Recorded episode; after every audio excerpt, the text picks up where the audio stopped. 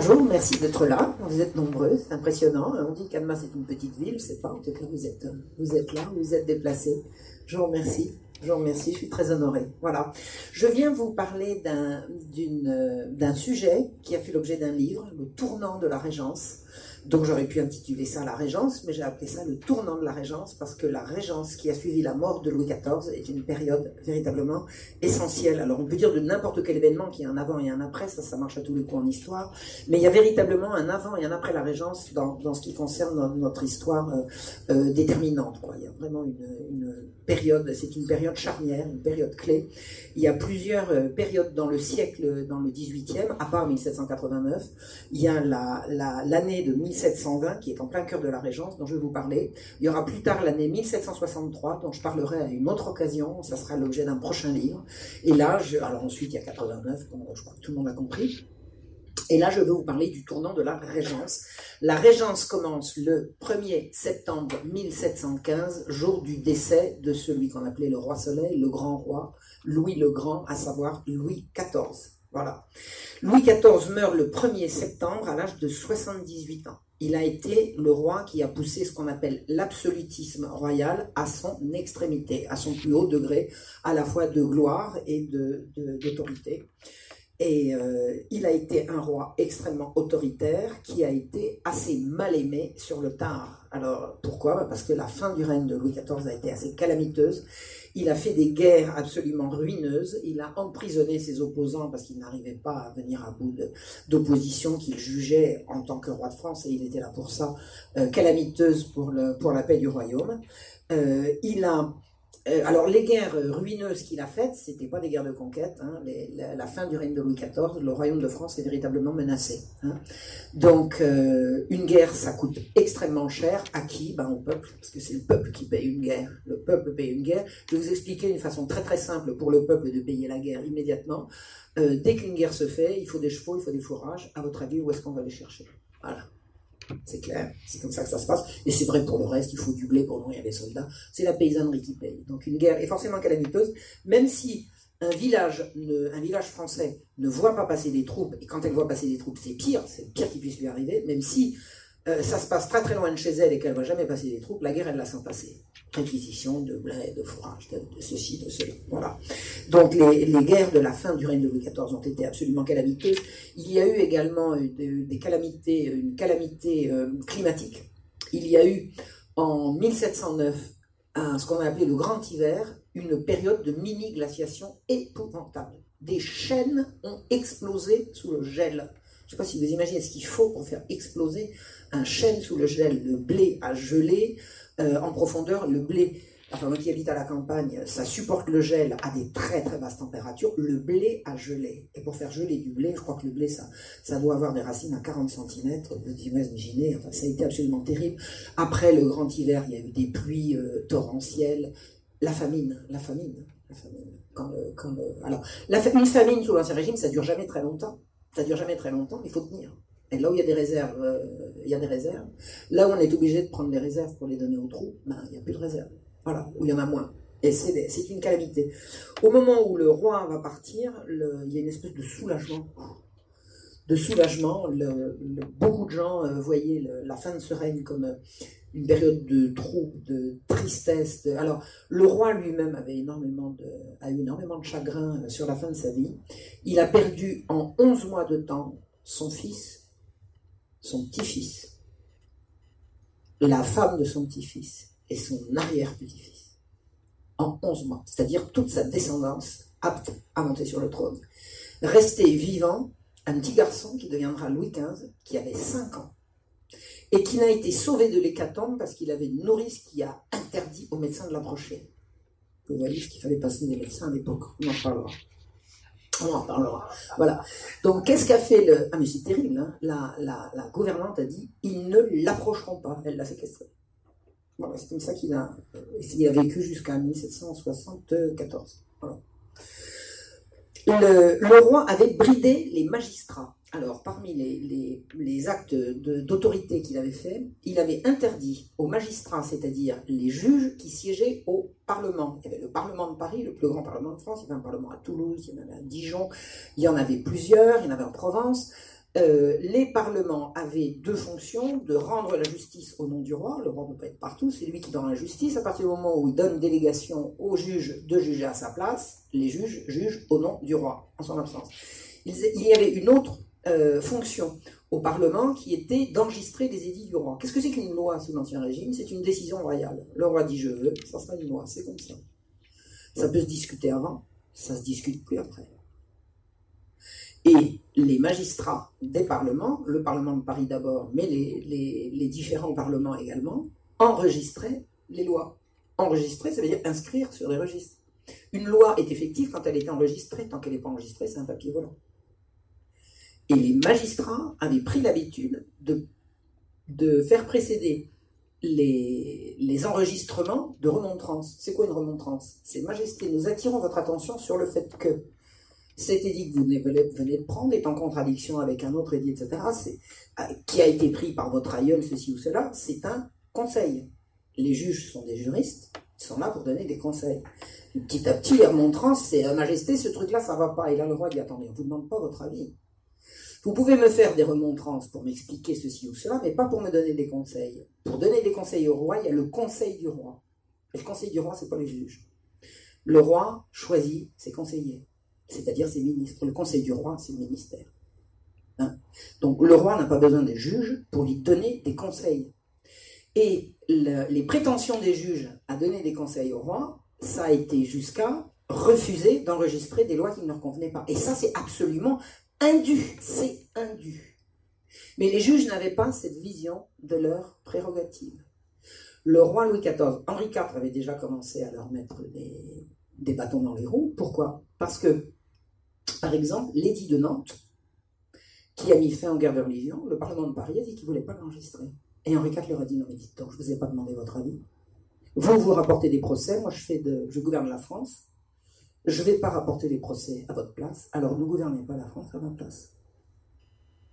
Louis XIV, face aux prétentions des magistrats, leur avait retiré le droit de remontrance. C'est-à-dire, j'écouterai vos conseils et vos justes représentations, après l'enregistrement, pas avant.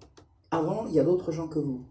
Et ça, les magistrats l'avaient très mal pris. Mais qu'ils le prennent bien ou qu'ils le prennent mal, ils n'avaient pas le choix. À partir du moment où le roi avait dit je veux, c'est comme ça que ça se passait.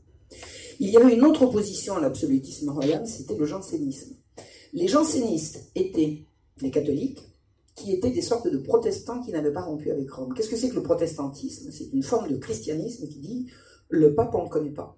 On a besoin de personne, on n'a pas besoin d'intermédiaire entre le bon Dieu et nous. C'est Luther qui a inventé, qui a lancé la machine. Après, il y a eu Calvin, il y avait énormément de gens. Le protestantisme a fait naître des guerres épouvantables à travers toute l'Europe. Les guerres de religion ont été les guerres entre les catholiques et les protestants, mais les protestants ont rompu avec Rome. Les jansénistes ont exactement le même état d'esprit que les protestants, mais ils continuent de se dire catholiques et n'ont pas rompu avec Rome. Parmi les différentes prises d'opposition des jansénistes qui sont, pour les catholiques, extrêmement choquantes, il y a l'élection divine accordée à certains et pas à d'autres. Est-ce que vous imaginez ce que c'est que l'élection divine? Le catholicisme dit Dieu donne la grâce à tous les hommes et les hommes sont libres de faire ou de ne pas faire le bien qu'on leur a dit. Le protestant ou le janséniste disent Dieu donne la grâce à qui il veut, à la naissance. Et il n'y a rien à faire pour se rattraper. C'est une hérésie. Le jansénisme est une hérésie. Il se trouve que les magistrats qui veulent régenter le royaume et les jansénistes, c'est souvent les mêmes. Et Louis XIV a détesté les jansénistes, pas uniquement parce qu'ils euh, avaient ces positions sur la grâce, mais parce que les jansénistes étaient des gens qui prétendaient également régenter l'Église, comme les magistrats voulaient régenter la royauté. Les jansénistes voulaient régenter l'Église. Les jansénistes voulaient pouvoir dire, là, celui-là ne mérite pas de recevoir les sacrements. Ça, c'est l'affaire du prêtre. Ça ne peut pas être l'affaire des juges. Ça n'est pas possible. Et les jansénistes avaient cette prétention que la religion catholique pouvait être contrôlée régenté par des laïcs. À quel titre? À quel titre? L'Église est là pour gérer les affaires religieuses et la société laïque n'a rien à y faire. Alors incidemment, j'ai toujours entendu dire avant de faire de l'histoire que dans l'Ancien Régime, l'Église régentait la société civile. J'ai découvert que c'était exactement l'inverse. C'est la société civile qui, prétendait régenter l'Église. Ça, ça ça n'a pas été la moindre de mes, de mes découvertes qui m'a fait tomber de l'armoire. Donc, le roi Louis XIV a mis en prison les leaders jansénistes, les dirigeants jansénistes, et il a retiré le droit de remontrance aux magistrats. Le, donc vous avez compris que c'est souvent les mêmes. Et le roi est un roi très catholique qui n'aime pas les protestants. Pourquoi? C'est pas uniquement une question théologique, c'est que les protestants, pareil, euh, euh, prétendent s'affranchir de la loi commune. À partir du moment où il y a une seule religion dans un royaume, celui qui dit moi je suis pas tout à fait de la même religion, je ne veux pas obéir tout à fait aux mêmes lois, c'est l'unité du royaume et c'est surtout l'autorité du roi qui est remise en cause. Voilà. Le 2 septembre au matin, le roi est mort le premier. Le 2 septembre au matin, son neveu Philippe, Philippe est le fils de son frère le frère est mort. C'est donc Philippe qui se trouve à la mort du roi en état d'assurer la régence jusqu'à ce que le petit Louis, qui a 5 ans, soit en état de, régner. La majorité des rois, c'est 13 ans. À partir de 13 ans, le roi commence à siéger lui-même. Donc, il y a une régence qui va, qui va s'ouvrir. Euh, Louis XIV avait voulu que son neveu Philippe soit le chef d'un conseil de régence dans lequel il avait décidé qu'il allait mettre ceci et cela. Euh, Philippe a 41 ans, c'est un homme intelligent, extrêmement cultivé, extrêmement heureux de vivre, enfin, c'est un, bon vivant, c'est un type brillant, c'est un bel homme, euh, mal marié, c'est-à-dire qu'il a été marié de force comme euh, le roi voulait que, son neveu épouse une de ses filles euh, bâtardes, le roi avait eu des enfants de, sa maîtresse. Alors le roi était marié et sa maîtresse était mariée, c'était le fruit de double adultère. Et le roi avait voulu que les princes de sang épousent ses, filles bâtardes. Et là, envie de dire que ça a grincé, parce que la bâtardise, c'était vraiment une macule. Et euh, Philippe, quand, le roi lui avait euh, fait épouser sa, fille bâtarde, une de ses filles bâtardes, Philippe n'a pas osé dire non, et il paraît, je, crois que l'anecdote est vraie, que la mère du, futur régent, elle a souffleté en public. D'avoir accepté un ordre du roi, quand même. Mais tellement le, fait de se marier avec, une bâtarde était, quelque chose de, considéré comme infamant dans un certain milieu, et c'était le milieu de la, princesse palatine, la, la, la mère du, du, futur régent. Voilà. Donc, Philippe, c'est un prince, c'est un prince, c'est le neveu du roi. À midi le 2 septembre, à midi le 2 septembre, il a rétabli le droit de remontrance au Parlement. C'est-à-dire que ce que le roi précédent avait absolument voulu brider, pour empêcher les magistrats de gouverner à la place du, à la place du roi. Philippe leur a rendu, c'est-à-dire le marché était le suivant, il avait dit aux magistrats, vous me donnez la régence pleine et entière, et moi je vous donne le droit de remontrance. Et en prime, je libère tous les jansénistes. Alors s'il y a une chose qui s'est passée d'important dans ce siècle, c'est bien ce jour-là. Et la décision de Philippe, pour avoir, le, pour avoir les pleins pouvoirs, qu'est-ce qu'il voulait? Il voulait pouvoir être régent en titre et euh, seul, c'est-à-dire décider seul. Constituer lui un conseil de régence, mais avoir lui le pouvoir de, le pouvoir de la régence. À partir du moment où il a rendu, pour avoir le pouvoir, le droit de remontrance et qu'il a au, magistrat et qu'il a libéré les jansénistes, eh bien, il a de la même manière euh, lâché la bride à ce qui allait empoisonner la royauté jusqu'à sa chute. Jusqu'à sa chute. Incontestablement, c'est ce jour-là que ça s'est passé. Il a instauré également quelque chose, alors ça n'a pas duré, qu'il a appelé la polysynodie. Vous aviez eu euh, Louis XIV dans sa, grande autorité, avait euh, absolument bridé toute la noblesse. Alors, il y a eu des éléments pour dire que c'était une bonne chose, il y a d'autres éléments pour dire que ça a été calamiteux. La noblesse était là quand même pour faire quelque chose, elle n'était pas là pour cirer les, chaussures du roi et faire des courbettes. Euh, la noblesse, elle avait sa raison d'être, c'était, elle était militaire, enfin bon, et le fait que pour, euh, pour, la, pour brider la noblesse et pour la, la, réduire à obéissance, le roi en effet des, courtisans à Versailles, ça a été également calamiteux. Ça a été également calamiteux. Il est de fait, et on le verra pendant la Révolution, c'est que les provinces qui auront le mieux résisté à la tourmente révolutionnaire sont les provinces où la noblesse était restée sur place, en l'occurrence l'Ouest et la Vendée en l'occurrence. Hein. Partout où la, noblesse a quitté ses terres pour venir faire des courbettes à Versailles, la, situation s'est très très vite dégradée au moment du déclenchement du chaos.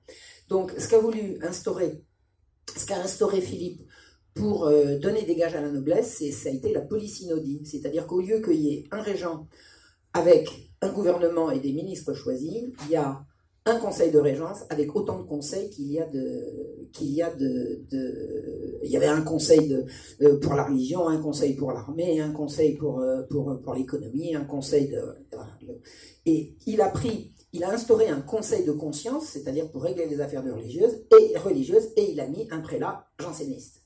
Alors, le jansénisme a été condamné par la papauté, par le pape, comme étant hérétique. Je ne sais pas ce que vous connaissez en matière de religion, mais l'hérésie, c'est ce qu'il y a de plus grave. Il n'y a pas plus grave. Donc, le jansénisme est hérétique, et à peine le roi est mort, son neveu fait venir à un super ministère de la religion, à savoir le Conseil de conscience, un prélat janséniste. Je ne sais pas si vous imaginez, c'est la trahison. C'est la trahison. Les jansénistes ont une caractéristique, ils détestent les jésuites et ils vont les pourchasser, les pourchasser jusqu'à leur disparition. Ça, ce sera la deuxième date essentielle, ça sera 1763, ça sera pour un autre jour.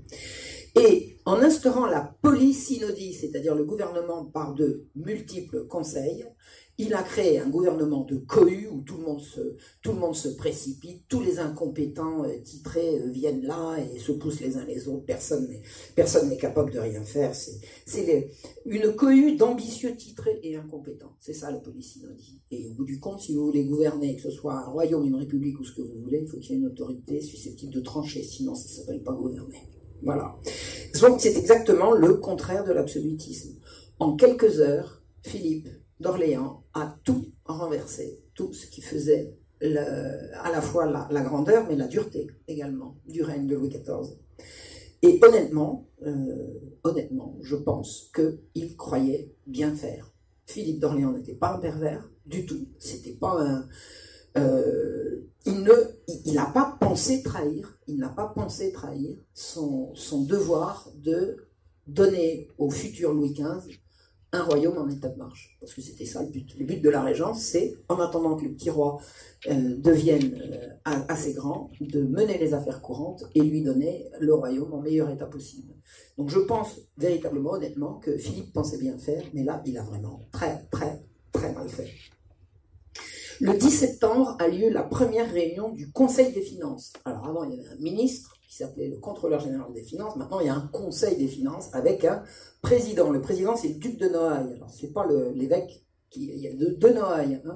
Il y a un Noailles euh, évêque qui, va, qui est janséniste, qui va diriger le conseil de conscience. Et là, c'est un deuxième Noailles, le duc, qui réunit le conseil des finances. Et qui va faire le constat suivant. Le roi doit de l'argent à tout le monde et le déficit du trésor est abyssal. On commence un régime avec pas un sou en caisse. C'est pas seulement qu'il n'y a pas un sou en caisse, c'est qu'on doit, le trésor doit à ses créanciers deux années de revenus. Les deux années qui viennent sont mangées en avance par la dette. On ne sait même pas combien le trésor doit verser de rente. Alors qu'est-ce que c'est que les rentes? Les rentes, c'est le prix du crédit à une époque, et écoutez bien ça parce que je vais y revenir souvent, pas forcément aujourd'hui, mais dans d'autres conférences, c'est une chose à absolument savoir. Dans l'ancien temps, comme c'était l'Église qui euh, disait le bien et le mal, et que l'usure était considérée comme, euh, comme péché grave, on n'avait pas le droit de prêter de l'argent à intérêt. Alors on a inventé des tas de systèmes pour prêter de l'argent, et puis pour se faire de l'argent en prêtant de l'argent, qui ne ressemble pas, même de loin, à un prêt à intérêt. C'est encore plus ruineux que le prêt d'intérêt. C'est pas plus ruineux, c'est pas moins, tout simplement.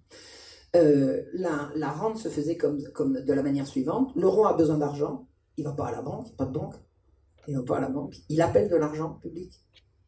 Il demande aux Français qui ont de l'argent de lui en donner. Les Français généreux donnent de l'argent au roi, puis en échange, le roi généreusement leur verse des rentes. Voilà, c'est ça le système. Et les rentes, si le roi ne paye pas ses rentes, il perd son crédit. Je veux dire, le roi qui ne paye pas, c'est un voleur. Ça ne se fait pas. On n'est même pas capable, en 1715, de dire combien le, droit, le roi doit payer de rente. On sait juste que c'est phénoménal. C'est phénoménal. D'autre part, pendant les années de guerre, euh, en, période de guerre, la course à l'argent, c'est la première course. Parce qu'il faut payer partout. Il faut payer, il faut entretenir les troupes. La, guerre est une entreprise qui rapportera quand elle sera finie et si on la gagne. Si on la gagne, on va se payer sur la bête. Si on la perd, Si on la perd, on doit de l'argent partout. Et les périodes de guerre des, dernières années des règnes de Louis XIV ont vu l'éclosion de ce qu'on appelait les publicains ou les traitants, qui étaient des gens avec lesquels la royauté passait des contrats pour pouvoir fournir immédiatement tout ce dont l'armée avait besoin, et ensuite on passait à la caisse, et les traitants étaient des gens qui affichaient des, des fortunes éhontées, éhontées en période de grande misère. On avait besoin de blé, par exemple. Ces gens allaient chercher du blé pas cher, ils leur vendaient extrêmement cher, ils se faisaient des bénéfices absolument mirobolants. En période de guerre, les, bénéfices sur, sur la nourriture étaient absolument phénoménaux. Et en période de guerre, le roi a d'autres soucis que de faire fonctionner euh, sa bonne police. En période de guerre, la priorité, c'est la guerre. Et un certain Vauban, dont vous avez tous entendu parler, avait écrit en 1707, c'est-à-dire huit ans avant, euh, contre les publicains, voleurs, brigands, harpies, sensus de l'État dont le nombre serait suffisant pour remplir les galères et qui, après mille friponneries punissables, marchent la tête levée dans Paris, parés des dépouilles de leurs concitoyens avec autant d'orgueil que s'ils avaient sauvé l'État. Donc tous les gens qui ont prêté de l'argent, qui ont fait des avances au roi, se sont extrêmement enrichis et ils sont extrêmement impopulaires. Vous allez voir ce que Philippe va leur faire, c'est assez rigolo il a, quelques bons côtés. Il y a des côtés incontestablement euh, euh, sympathiques chez, ce Philippe d'Orléans. Donc quand le roi a besoin d'argent, il emprunte, et puis une fois qu'il a bien emprunté, ben, il faut rembourser. Voilà. Et le problème, c'est celui qui se pose à Philippe euh, début, fin, au dernier trimestre de 1715, quand il arrive au pouvoir.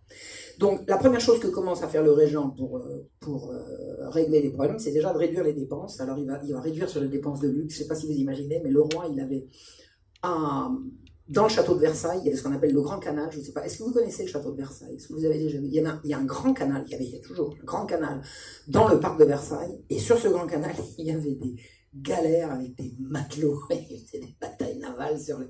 C'était du spectacle. Vous imaginez, on entretenait des matelots sur le grand canal toutes les dépenses de luxe, allez, on coupe, on coupe, on a renvoyé des tas de gens, enfin bon, ça fait peut-être un peu de chômage ou des gens qui sont allés chercher du travail, du travail ailleurs. De toute façon, économie, économie, toutes les dépenses de luxe ont été revues à la baisse. Ça a été certainement la, première chose à faire. La deuxième chose à faire, alors, euh, évidemment, il y, a une solution quand le roi n'a plus d'argent, c'est de se déclarer en banqueroute.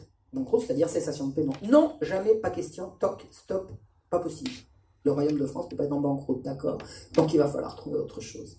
Hein, la sensation de paiement du roi, ça, on ne peut pas l'envisager. Il y a des gens qui l'envisagent, mais il y en a tout de suite derrière qui disent non, là, pas question. Pas question. Donc la première chose qui a été faite, ça a été de réviser à la baisse tous les titres constituant la dette du trésor. C'est-à-dire que chaque fois que le roi a eu besoin d'argent, il avait pris ce qu'on lui proposait en signant des billets à 5%, à 8%, à quelquefois plus, euh, à n'importe quelle condition. Quand vous êtes pressé d'avoir de l'argent, ben, vous, prenez au taux qu'on vous, propose. Et la première opération pour remettre les finances à jour, ça a consisté à faire le visa, c'est-à-dire à faire viser toutes les créances du roi à la baisse. À partir de maintenant, tout ça, ça va être du 4% pile poil.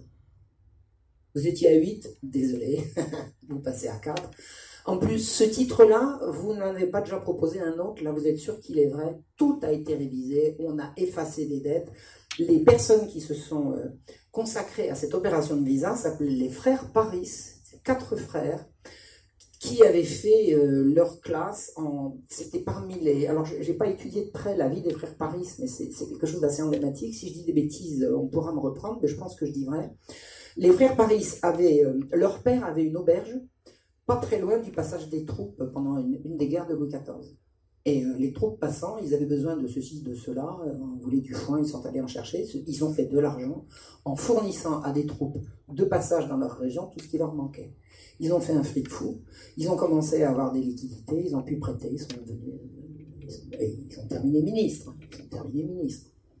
C'est absolument clair. Si vous entendez dire que dans l'Ancien Régime, euh, il n'y avait pas d'ascenseur social, euh, c'est des ignorants qui vous disent ça. Il y avait un ascenseur social et ça passait par l'argent. C'est clair. Pas uniquement. Les écoles de jésuites, vous pouvez, faire, pouvez vous faire monter des gens très très hauts.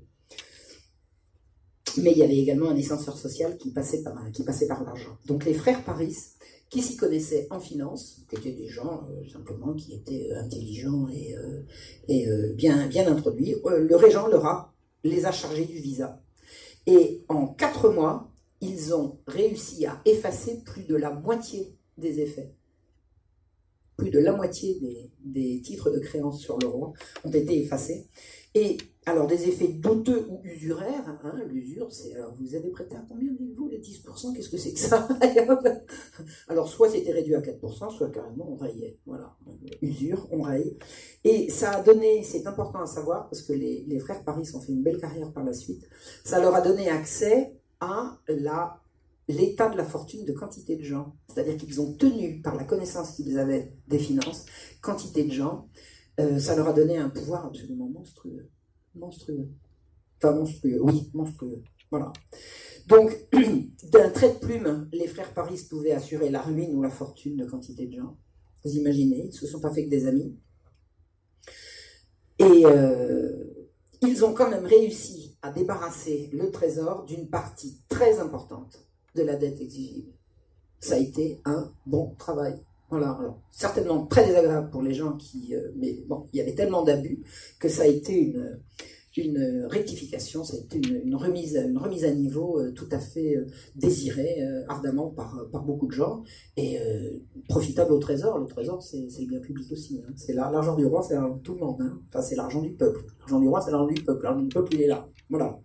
Donc, comme ça ne suffisait pas, le régent a décidé de faire une chambre de justice. Alors ça, c'est le, le, truc le plus, à la fois le plus sympathique et puis le, plus euh, violent aussi qu'a fait le régent. Il a instauré en mars 16, euh, c'est-à-dire le roi est mort le 1er septembre, dès le mars, dès le mois de mars, il a instauré une, une chambre de justice qui a jugé de tout, qui a convoqué tous les gens qui avaient fait de l'argent depuis les dernières 30 années sur les fournitures au roi en leur demandant de justifier, de, déclarer leur patrimoine et d'en justifier l'origine. Vous imaginez? Pas de déclaration de patrimoine, vous étiez susceptible d'être saisi. Donc n'essayez pas de jouer avec ça. Tout le monde était censé déclarer son patrimoine. Et une fois que vous aviez déclaré votre patrimoine, d'où tenez-vous ceci et cela? Et alors là, il y a eu des pleurs et des grincements de Misère. Ça a été incroyable. Tous ceux qui, depuis 1689, on est en 15, ça fait longtemps, hein, ont eu un intérêt dans ce qu'on appelle les affaires du roi, c'est-à-dire les officiers, les employés de finances, les fermiers. Fermier, c'est quelqu'un qui prend à qui afferme un, service pour le roi. Les traitants, les munitionnaires, les entrepreneurs ou associés de compagnies financières devaient comparaître devant la Chambre de justice, déclarer leurs biens et leurs revenus, en justifier leur origine et tenir leur livre de compte à la disposition des magistrats. Alors là, il y a eu des pleurs et des grincements de un jeune poète s'en est indigné en disant qu'il fallait vraiment faire une révolution pour renverser ça. Il s'appelait pas encore Voltaire, mais il n'y en avait pas pour long. Voilà. Comment ose-t-on aller faire une, aller livrer l'intimité des familles à la dénonciation des valets, parce que les valets ont joué un rôle très très important dans cette affaire. Toute dénonciation de malversation était récompensée par un pourcentage sur l'argent récupéré par le trésor.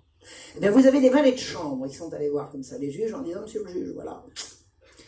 Euh, il y a ça, il y a ça, il y a ça, il y a ça. je vais toucher vraiment, oui. Mais vous savez que si c'est vrai, vous touchez. Si c'est pas vrai, vous allez toucher à l'envers. D'ailleurs, c'est la prison, c'est l'emprisonnement. Il était bien évidemment pas question d'autoriser les dénonciations mensongères. On est bien d'accord. Eh bien, vous avez des valets de chambre qui sont partis avec des milliers des cents, avec des fortunes insensées. Insensées.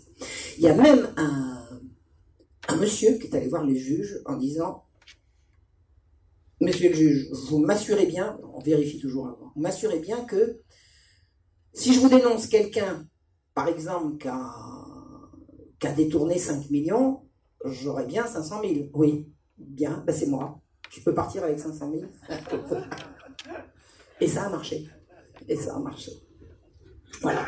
Donc pendant une année entière, une inquisition judiciaire va jeter la terreur dans le monde des gens de finance. Et c'est une véritable inquisition. Vous savez ce que c'est qu'une inquisition? C'est une enquête.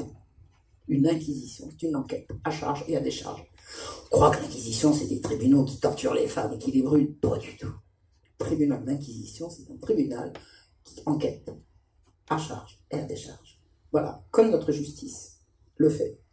De mars 1716 à mars 1717, pendant un an, la Chambre de justice va enquêter sur les fortunes de près de 8000 financiers ou des gens intéressés aux finances du roi, et on a condamné 4410 à des restitutions et amendes d'un montant total de 219 millions de livres.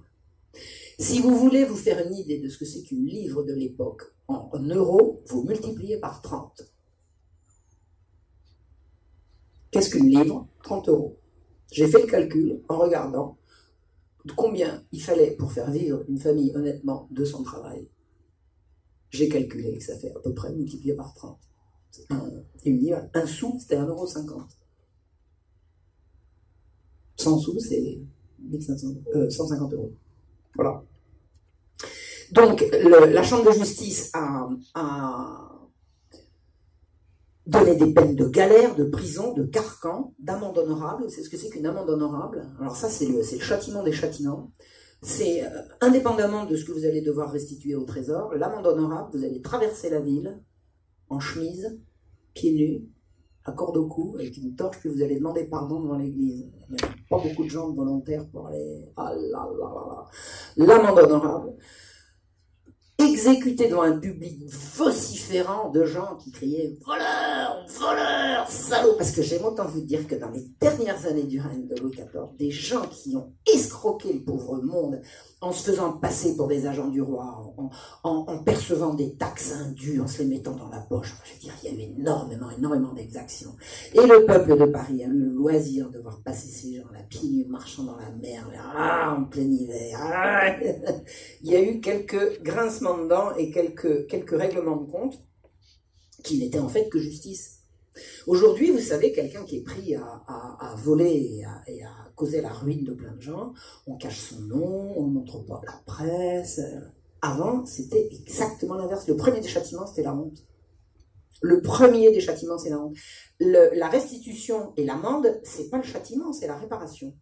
Le châtiment, c'est la honte. Et là, la honte, il l'avait. Je vous garantis qu'il l'avait. Alors, il y a un exemple de, quelqu'un qui a été, euh, qui a été euh, abondamment. Euh, il paraît qu'il y, avait de quoi occuper toute la chambre de justice, à rien qu'à lui tout seul, tellement il avait volé. Donc, il a été abondamment cité dans, dans, ses affaires. Il s'appelait Paul Poisson de Bourvalet. Il avait commencé comme laquais. Vous savez ce que c'est qu'un laquais hein? Y il y a valet et valet. Laquais, c'est la base. Il a fait sortir pour 19 millions et demi de louis d'or du royaume pour mettre à l'abri une petite, petite partie de sa fortune. Il a mis 19 millions et demi de louis d'or qu'il a fait passer sous son il par ailleurs, il a fait passer sous son nom à la Banque de Venise 8 millions. Il a envoyé pour 8 millions de louis d'or à Genève on a enlevé de chez lui six charrettes de meubles et d'objets précieux en argent massif. Six charrettes. On a vendu 30 chevaux d'Angleterre et d'Espagne. 30 chevaux. Il avait juste 30 chevaux. Je ne vous dis pas tout ce qu'il avait. je crois qu'il possédait la moitié, la moitié du bassin parisien en terre. C'est hallucinant. il avait commencé comme laquais. laquais. Une fois qu'on l'a eu euh, arrêté, on lui a donné 12 chemises à lui et 12 à sa femme et 6 francs par jour. 6 francs par jour, c'est pas mal. 6 fois 30. Il y en avait qui n'avaient pas ça. Hein. Ben, il a quand même perdu beaucoup. On va le taxer de 4,4 millions de livres et on va évidemment saisir son hôtel. Et la suite, et si vous voulez voir le bel hôtel de Bourvalet, la prochaine fois que vous allez à Paris, vous allez chercher le palais de justice. Et là, modeste demeure de ce monsieur, c'est devenu le palais de justice, l'hôtel de Bourgvalet. Voilà. La chambre de justice a été tellement sévère qu'elle a fait, elle a demandé à comparaître tout le monde sans distinction. Un certain chancelier Pontchartrain, chancelier c'était ministre de la justice, ancien chancelier Pontchartrain, puisqu'il n'est pas resté chancelier à la mort du roi, mais il avait été chancelier. On lui a dit, monseigneur, veuillez vous faire votre déparation de patrimoine. Il a dit quoi? Il a, On a dit oui, mais il a envoyé un commis vous-même. Et l'ancien contrôleur général des finances, Desmarais, a fait pareil. Monseigneur, venez nous montrer, venez nous apporter vos comptes. Pas d'état d'âme. Pas d'état d'âme. Malheureusement, tout ça, ça a rapporté relativement peu. Pourquoi? Ben Parce que Le régent avait notamment, il y avait tout un tas de raisons qui disaient que ça ne pouvait pas marcher, mais le régent avait une favorite, Madame de Parabère, une de ses maîtresses, bon, il n'avait pas des dizaines de maîtresses, contrairement à ce qu'on croit, enfin disons. Il avait une favorite qui s'appelait Madame de Parabère, elle avait, elle avait ouvert un guichet de grâce. Alors elle se faisait payer, puis celui-là, vous le laissez, celui-là, on arrive toujours. Hein. Une fois que le régent avait dit non, celui-là, on ne poursuit pas, ben on ne poursuivait plus.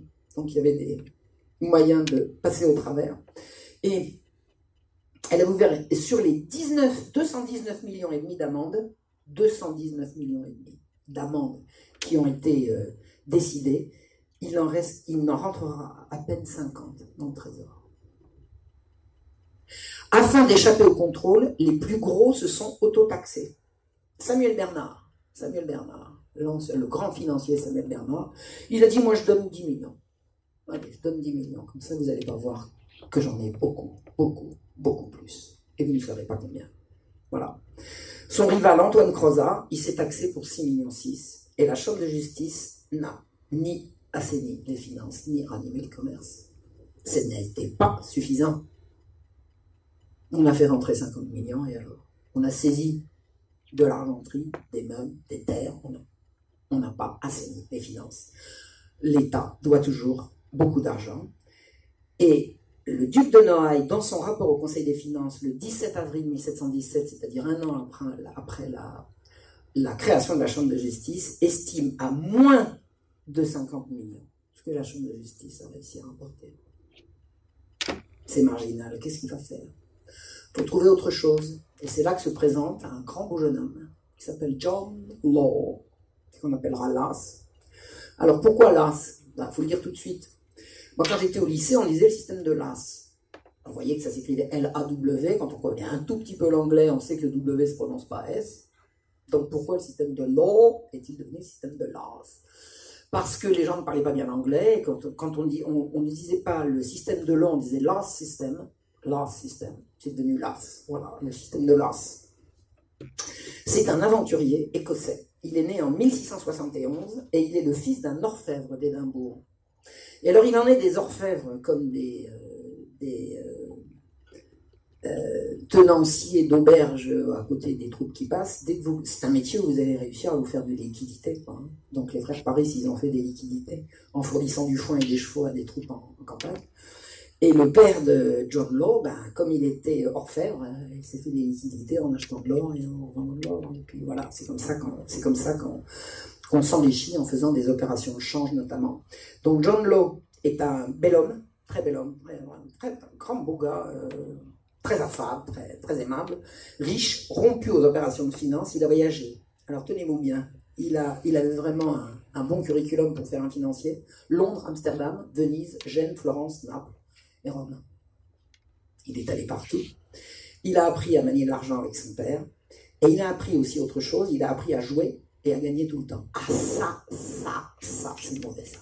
Ça, quand vous gagnez tout le temps au jeu.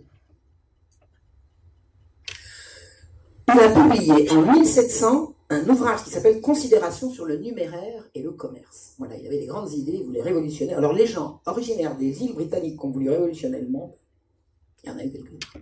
Il y en a eu quelques-uns.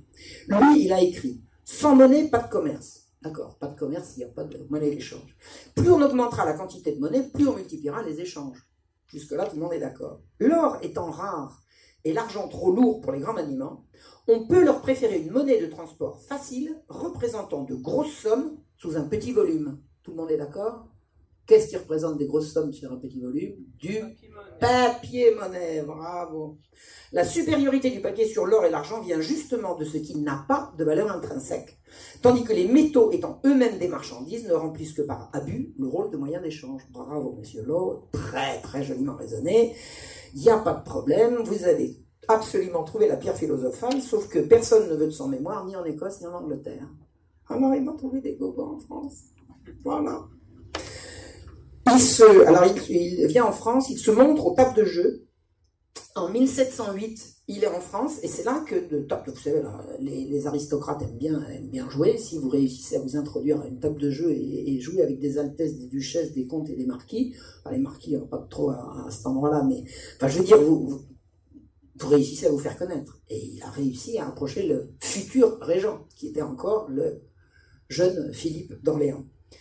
1708, euh, est-ce qu'il était déjà Philippe Parce qu'il a, il a hérité du titre de duc d'Orléans de son père. Avant, il était duc de Chartres. Hein. Le fils du duc d'Orléans s'appelle duc de Chartres. Et quand le duc d'Orléans meurt, le duc de Chartres devient duc d'Orléans. Et c'est son fils qui, etc. Voilà.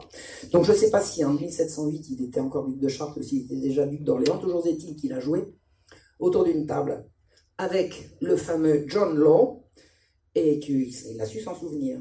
Et il gagnait tellement que le lieutenant général de police, en disant euh, Jeune homme, vous retournez en Angleterre, on ne veut pas de vous ici. Parce que les gens qui gagnent tout le temps, c'est les gens qui trichent. Et on n'a pas besoin de ça. Voilà.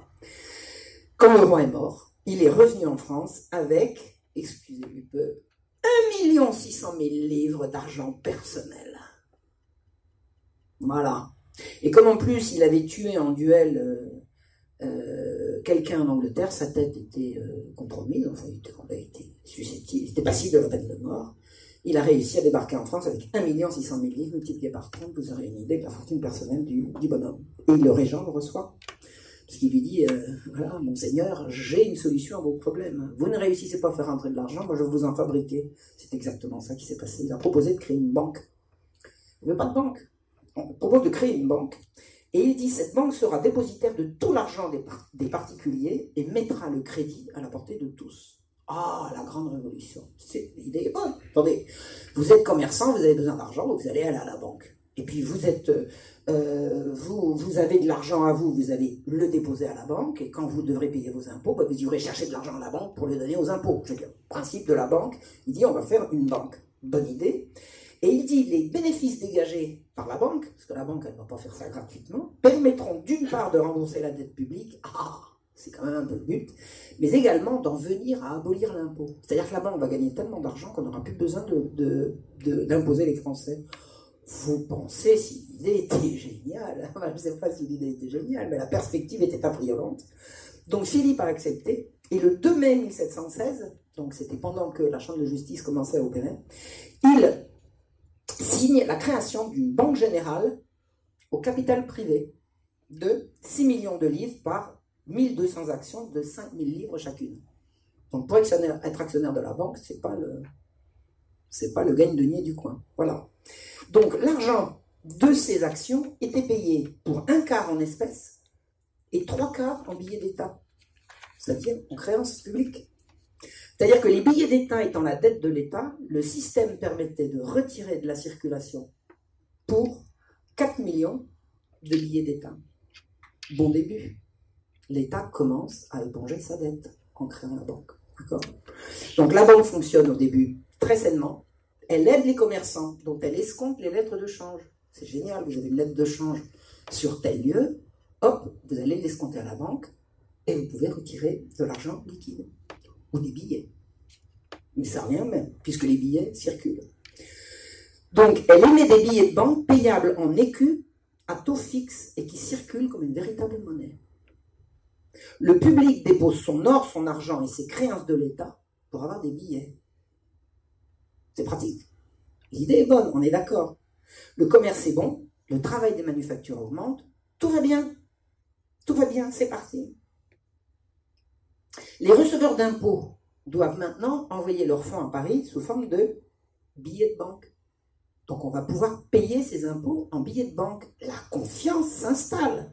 Le roi accepte donc des billets de banque en paiement des impôts. Alors si c'est pas la confiance, c'est quoi hein? Le 4 décembre 1718, la banque devient le dépôt de tous les revenus publics et elle devient banque royale. Voilà.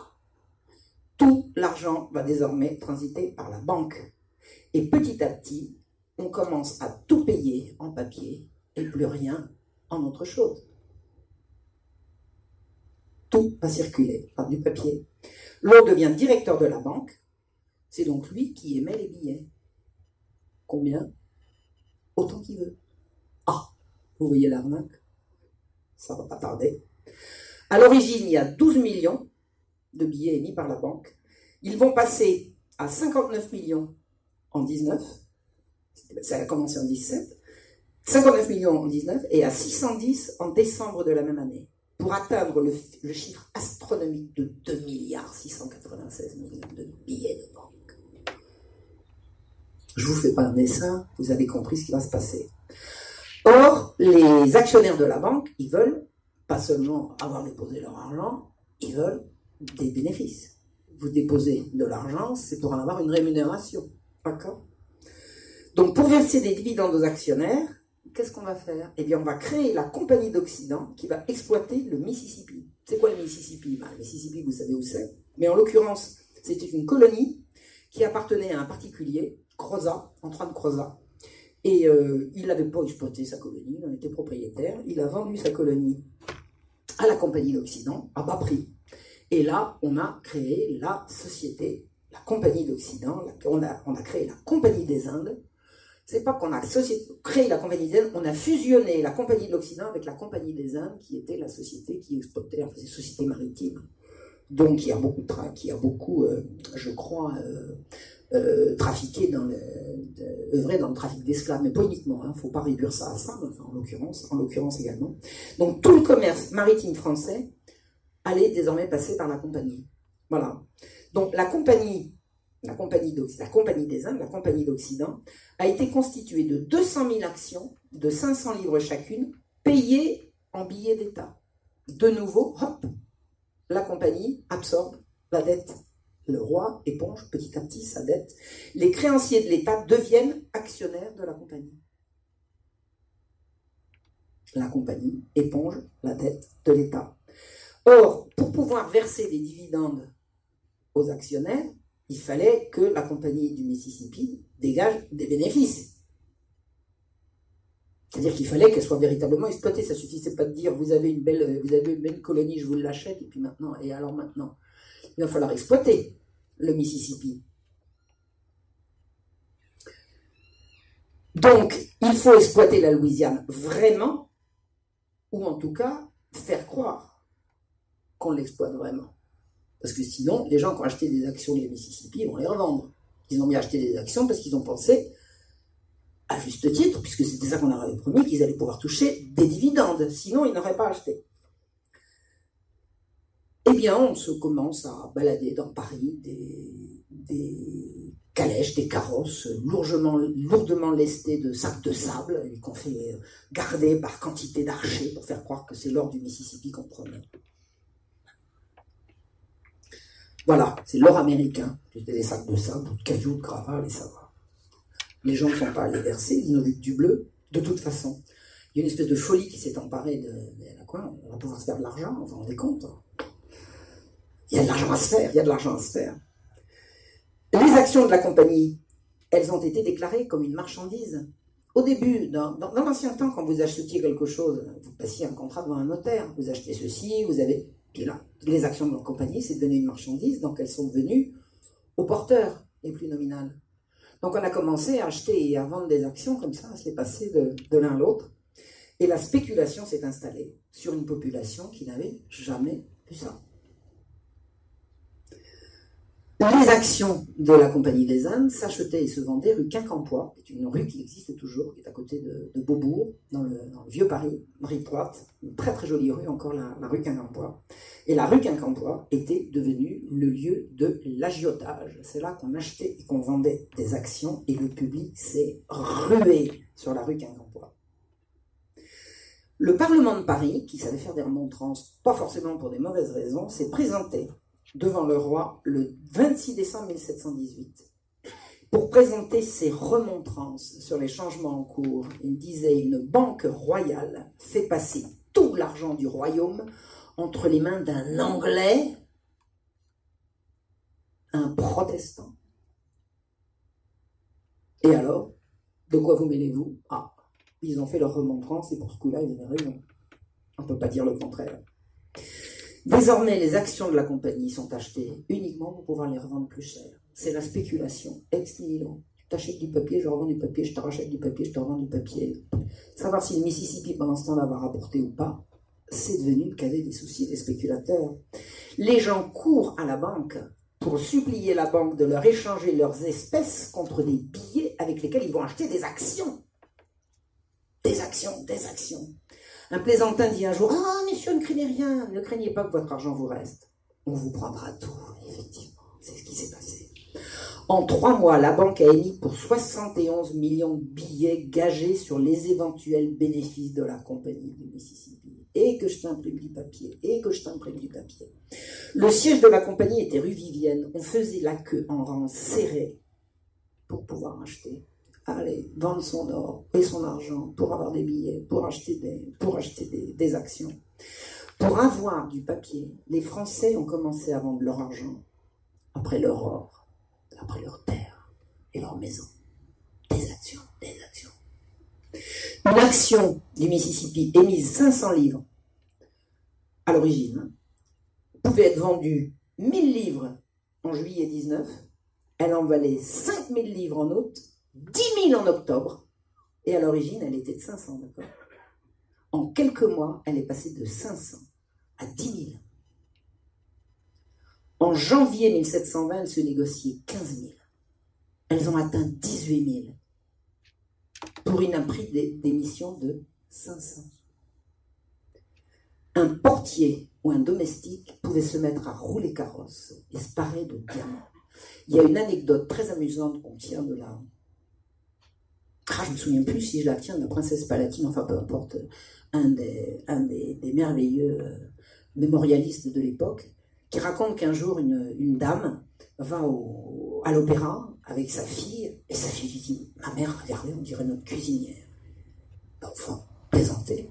Et non, mais regardez, regardez. Et entre une bonne femme très vilaine, très, très extrêmement grossier, enfin, un laidron, quoi, paré de diamants des pieds à la tête ma mère, regardez, on dirait Marie la cuisinière. Ma mère dit, mais enfin, non. Ben ouais, et alors, j'ai gagné, et alors, je fais ce que je veux avec mon argent. Tout l'opéra a rigolé tout. Une cuisinière pouvait se parer de diamants des pieds à la tête, parce qu'elle avait simplement soit acheté une. Est-ce qu'on lui avait donné une action On ne sait pas. On raconte des, des anecdotes. Alors, une des anecdotes parmi les plus amusantes, mais il y en a eu d'autres.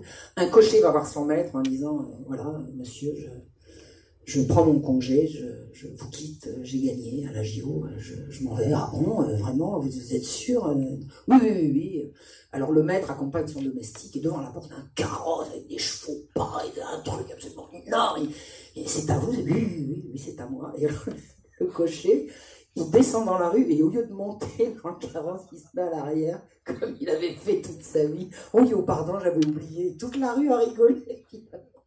On fait pas, on passe pas de cocher à, à, richissime comme ça sans que ça laisse des traces. Enfin, plein, plein, plein d'anecdotes comme ça qui sont rigolotes et qui montrent, c'est-à-dire que ça a été l'argent facile, euh, pas facile pour tout le monde évidemment, mais facile pour ceux pour qui ça a été facile, sur une population qui n'était en rien préparée à ça. Je veux dire, au Royaume de France, un sou, un c'était pas comme ça que ça se passait. Voilà. La mère du régent, la, merveilleuse princesse Palatine, une femme absolument truculente, il faut lire les lettres de la mère du régent, elle est, elle est merveilleuse, quoi. Elle voilà. Elle dit Mon fils a trouvé avec un anglais, monsieur Law, que les Français appellent l'Insk, le moyen de payer en un an toutes les dettes de l'État qui se montaient à 200 millions. Bravo, madame, bien vu. C'est une vraie rage, j'en suis excédé, on n'entend plus parler que de ça. Il ne se passe pas un jour que je ne reçoive trois ou quatre lettres de personnes qui me demandent des actions. C'est bien ennuyeux, sans compter mes gens qui m'obsèdent aussi, mais je leur réponds que de ma vie, je n'ai appris à mendier. Comment faire pour avoir une action? Ben, Une action, a priori, ça coûte 500. Quand ça arrive à 18 000, pour avoir des actions, il faut débourser 18 000 et puis espérer que ça va continuer de monter. Seulement vous, vous êtes comme moi, vous savez que ça monte pas toujours, qu'à un moment donné, ça redégringole. On l'a eu il y a pas longtemps et on s'apprête à le revoir, et c'est ce qui, ce qui allait se passer. Elle termine, dit, j'ai honte que des princesses de sang se bousculent et se battent à la banque par pur intérêt pour ramasser de l'argent. Je trouve ça ignominieux. Voilà. Voilà. Bien vu, princesse. L'eau. Était-il satisfait? Bah, il pouvait on forçait sa porte, on forçait, on passait par sa fenêtre. Il y en a même un jour quelqu'un qui est tombé dans son cabinet par la cheminée. Des actions, des actions, des actions. Écoutez, tout le monde s'est mis à spéculer. Des gentilshommes, des robins. Savez ce que c'est qu'un robin? Un robin, c'est un magistrat. Voilà, c'est un monsieur qui porte la robe. Vous avez deux types de noblesse. La noblesse d'épée, les gens de guerre. Les nobles, les vrais. Et les anoblis, les gens de robe, qu'on appelle des robins.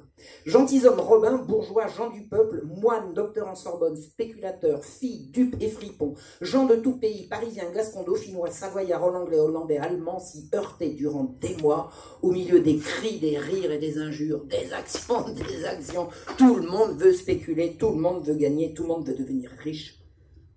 La rue Quincampoix était fermée aux deux extrémités par des grilles. On entrait entre, 20 et, entre 21h et 6h du matin, les grilles étaient fermées avec des soldats au debout. Et à 6h du matin, c'était la rue. On trouvait des guichets de change dans la rue Guingampois, dans les caves, sous les toits et sur les toits. Partout où il y avait un demi-mètre carré de disponible, il y avait un guichetier qui vendait des actions. On pouvait multiplier son capital par 7 en une opération un laquais a gagné en un coup 800 000 livres. Ça fait 24 millions d'euros. D'accord? 24 millions d'euros. Un certain Dominique Cartouche a connu sa prospérité à ce moment-là. C'était quoi Cartouche? C'était pas le défenseur de la veuve et de l'orphelin, c'était un petit malin qui avait compris qu'il y avait de l'argent qui circulait et que ça serait mieux dans sa poche que dans celle des autres. C'était un vulgaire voleur facétieux, rigolo, plein d'humour et tout, mais euh, assassin, euh, voleur, un voleur, voilà. Qui a le plus gagné au système? Bien, Les princes de sang. Les princes de sang, c'est-à-dire ceux qui étaient déjà riches, ont vu exploser leur fortune. Parce que si vous aviez beaucoup d'argent à investir, vous aviez beaucoup, beaucoup, beaucoup, beaucoup d'argent à récupérer. Des prêtres ont été vus faisant la queue pour essayer de faire fortune à leur tour on pouvait réaliser une plus-value de 25% en deux heures. En deux heures. Pas. Un certain monsieur Vitement disait qu'il ne voulait rien savoir. On disait Allez, monsieur Vitement, vous voulez pas acheter des actions? Non, non.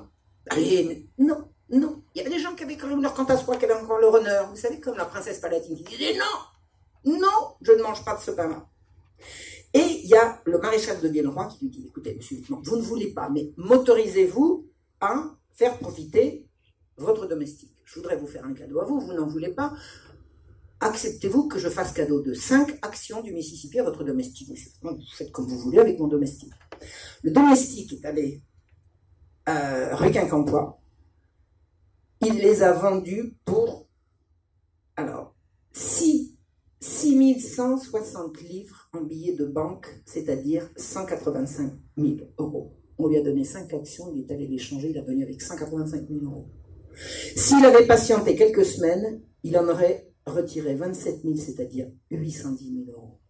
Vous connaissez quelqu'un qui va résister à ça? Il y en a qui vont résister à ça, il y en a beaucoup, il y en a. Il y a. Notamment un couvent.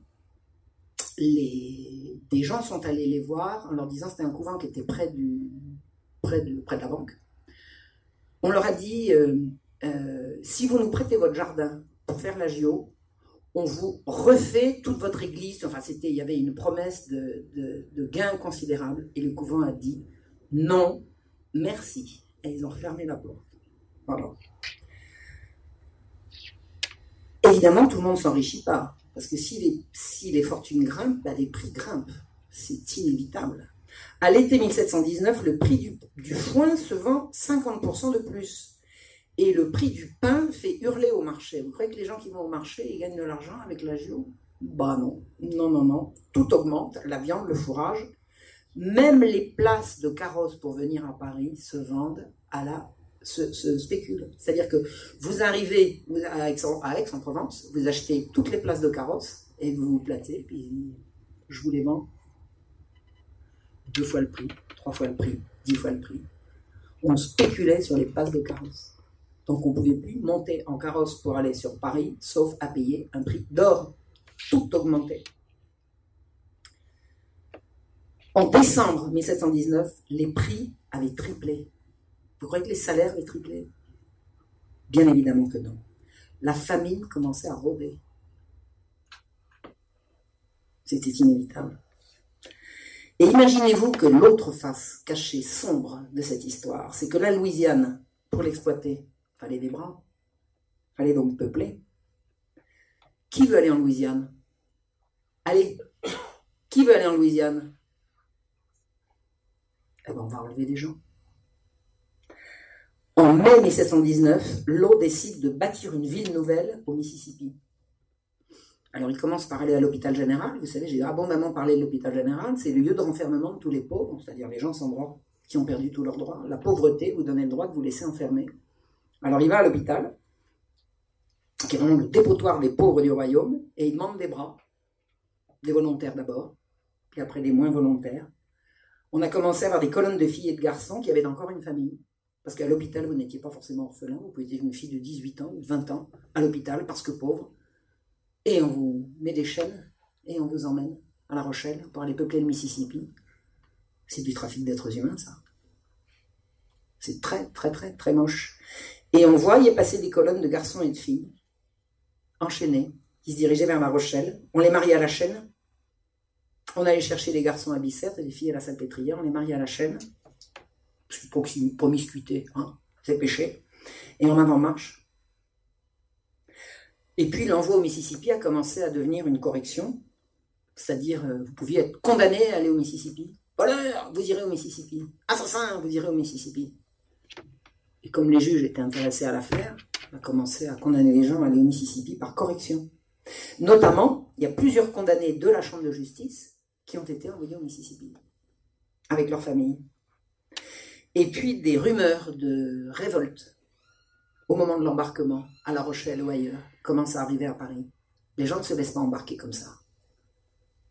Les gens savent qu'ils ont des droits. C'est par le mensonge qu'on embarque tous ces gens. On leur promet l'Eldorado. Hein.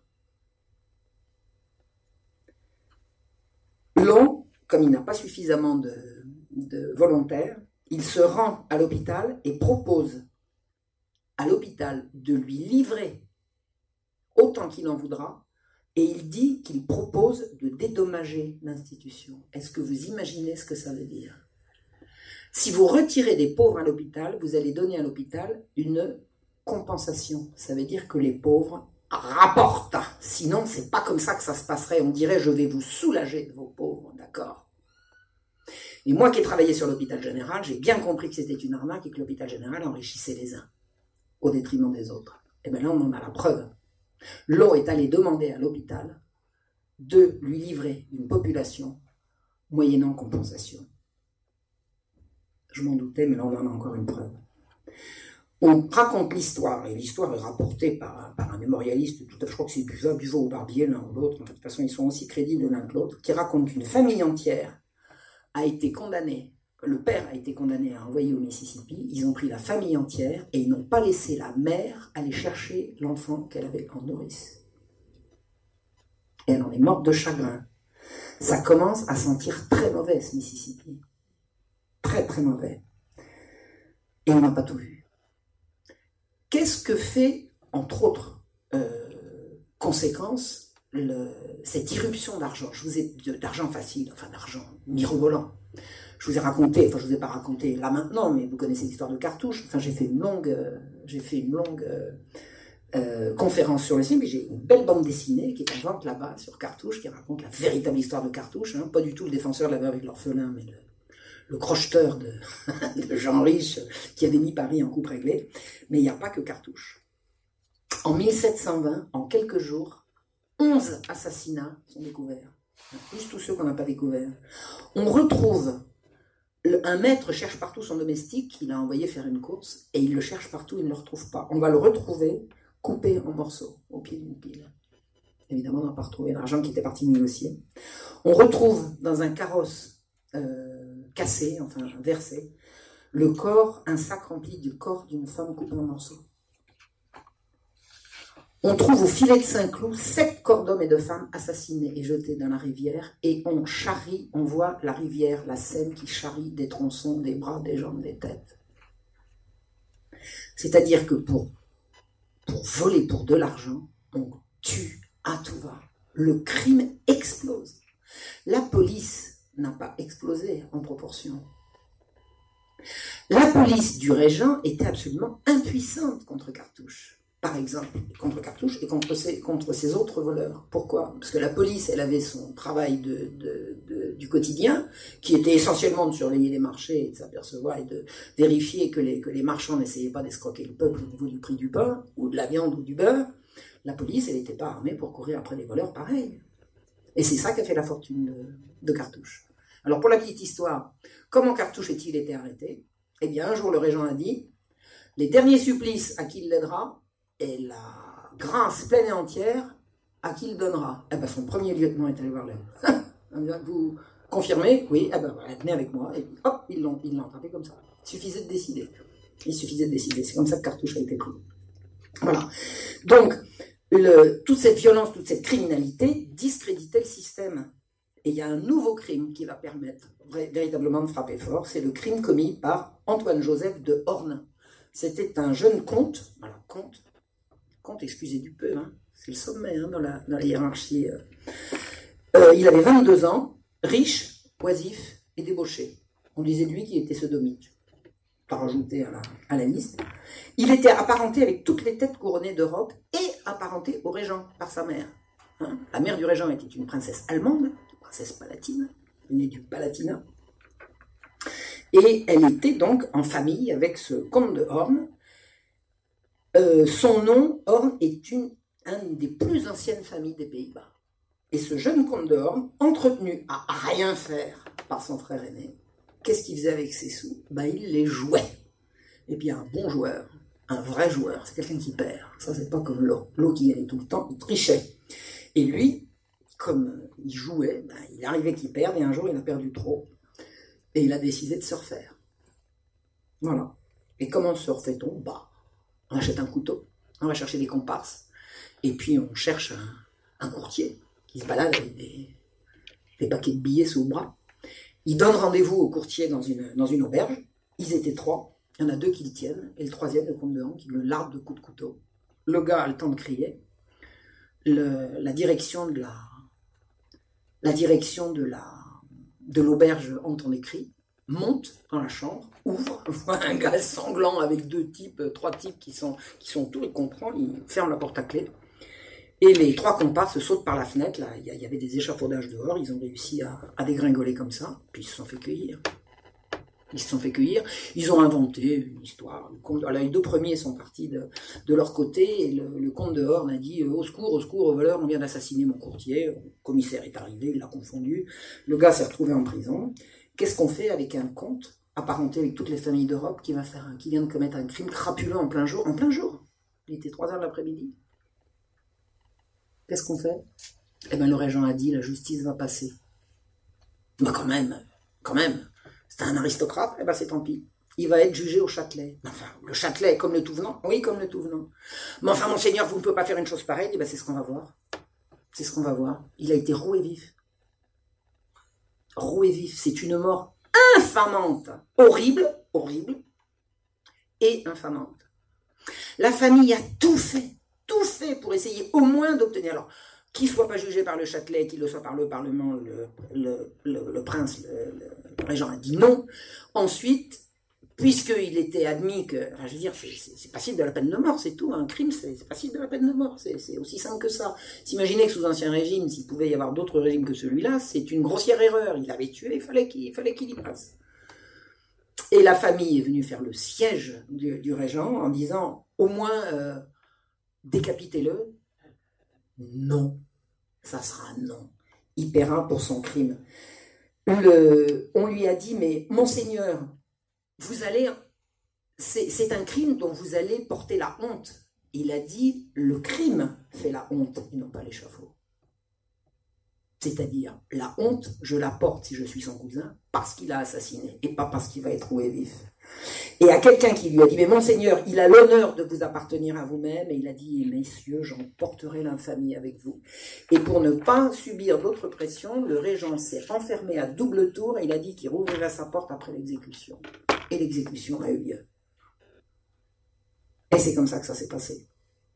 Des commis de la Poste confirmeront avoir reçu plus de 8000 lettres de Bruxelles, d'autres lieux des Pays-Bas et en fait de toute l'Europe en faveur de l'infortuné, pour épargner l'infamie à toutes ces familles, mais de toute façon, c'est arrivé trop tard et ça n'aurait servi à rien.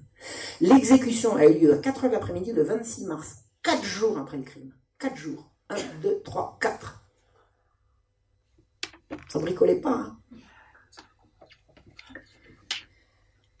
commençait à sentir que son système vacillait et il est revenu à son idée première de peupler le Mississippi. Et vite, allez, il nous faut des volontaires. On a pris des gens dans les hôpitaux, ça n'a pas suffi. On a demandé aux hôpitaux d'en livrer d'autres, ça n'a pas suffi.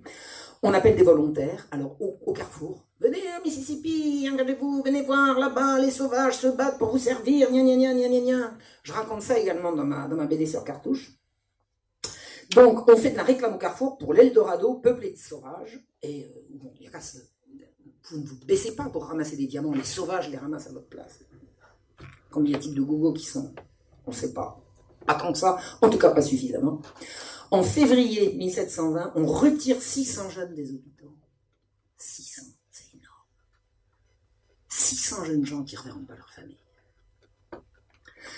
L'eau envoie chercher des volontaires en Suisse, en Allemagne et en Italie. Allez, venez, la France engage. Allez, venez, venez, venez. Il en vient, il en vient. Mais pas suffisamment. Le 10 mars 1720, c'est juste avant l'affaire du prince de Horn, il paraît une déclaration du roi qui veut chasser de Paris les fainéants et les gens sans aveu. Alors, il faut savoir que Paris a attiré quantité de gens qui disent il y a de l'argent qui circule à Paris, il faut y aller. Alors les coupes jarrelles et tout ce que vous voulez, puis également des gens qui s'imaginent qu'ils vont pouvoir trouver moyen de rendre un service ou un autre et de se faire payer, euh, payer euh, dans des conditions qu'ils n'auraient pas pu obtenir avant. Donc, Paris se remplit de gens qui traînent dans les rues. C'est indéniable. Notamment des ouvriers qui ont quitté leur maître pour aller spéculer. Ils ont fait une mauvaise affaire, ils ont perdu la mauvaise affaire, puis ils ont perdu, le patron aussi. Alors ils traînent, ils traînent. Et puis, des gens qui traînent, bah, il faut bien que ça gagne sa vie. Ça commence à faire une masse de gens qu'on appelle sans aveu, sans aveu, c'est-à-dire sans personne pour répondre pour eux, qui essayent de spéculer ou qui vivent de rapines et d'expédients. Des domestiques ont quitté leur maître aussi pour aller spéculer. Alors il y a ceux qui se sont payés un beau carrosse et puis des beaux diamants, puis il y a ceux qui ont perdu. Parce qu'on ne gagne pas toujours. On gagne pas toujours. Vous avez des gens, par exemple, qui ont vendu des actions et qui, espéraient les revendre à la hausse, et puis le prix de l'action a chuté. Et au moment où ils ont voulu, compris que ça avait chuté, qu'ils ont voulu les revendre, ça avait encore chuté. Il y, a, des fluctuations comme ça. Donc, il fallait remettre de l'ordre. Et le 22 mars, l'eau décide de fermer la rue Quincampoix on ferme la rue Quincampoix. Le 28 mars, on annonce qu'on enverra aux colonies tous ceux qui continueront de s'assembler. C'est-à-dire que vous voulez euh, peupler le Mississippi, ben, tous ceux qui vont vouloir spéculer sur le Mississippi, maintenant on va les envoyer au Mississippi. Et on crée des bandouliers du Mississippi qui vont être chargés d'arrêter les, contrevenants. Une, je crois que c'est une centaine de, bandouliers qui ont été créés, 100 ou 150, je crois que c'est 150, 150 archers, à qui on a mis une, alors une bandoulière, hein, comme ça qu'on les appelait, les bandouliers du Mississippi, bandoulières bleues avec une, décoration spécifique, pas une décoration, une, facture spécifique, et euh, on les charge d'arrêter les contrevenants, c'est-à-dire tous les gens qui, soit qui traînent, soit qui, donc on voit, qui font du, illicitement dans la rue du, commerce de, ceci ou de cela. Et on, on paye les bandouliers du Mississippi 20 sous par jour. 20 sous par jour, c'est 30 euros. D'accord?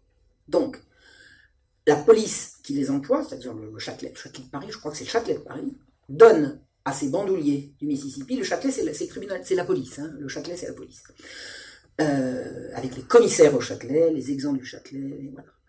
Donc on paye les bandouliers du Mississippi 20 sous par jour pour ramasser des gens et la compagnie des Indes, la compagnie des Indes leur verse 100 sous par personne arrêtée.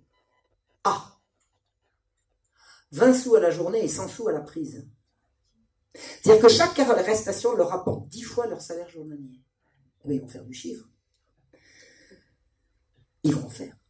Ils vont avoir intérêt à en faire, ils vont en faire. 150 archers vont semer la panique à travers les rues de Paris. Parce qu'ils commencent par arrêter les vagabonds, puis une fois qu'ils les ont arrêtés, ben, un jour, ils vont dans une, dans un foyer tenu par des bonnes sœurs qui hébergent une centaine de jeunes filles qui sont venues de la province pour chercher une place de domestique. Et eh bien les bandouliers entrent dans l'institution, raflent les jeunes filles et vont les livrer à la compagnie.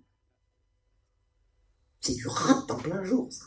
Plein jour, en pleine nuit, d'ailleurs, ça c'était pas mieux. Des mémorialistes disent qu'en quelques jours, ils ont enlevé 5000 personnes indûment. 5000 personnes. Raflées dans les rues.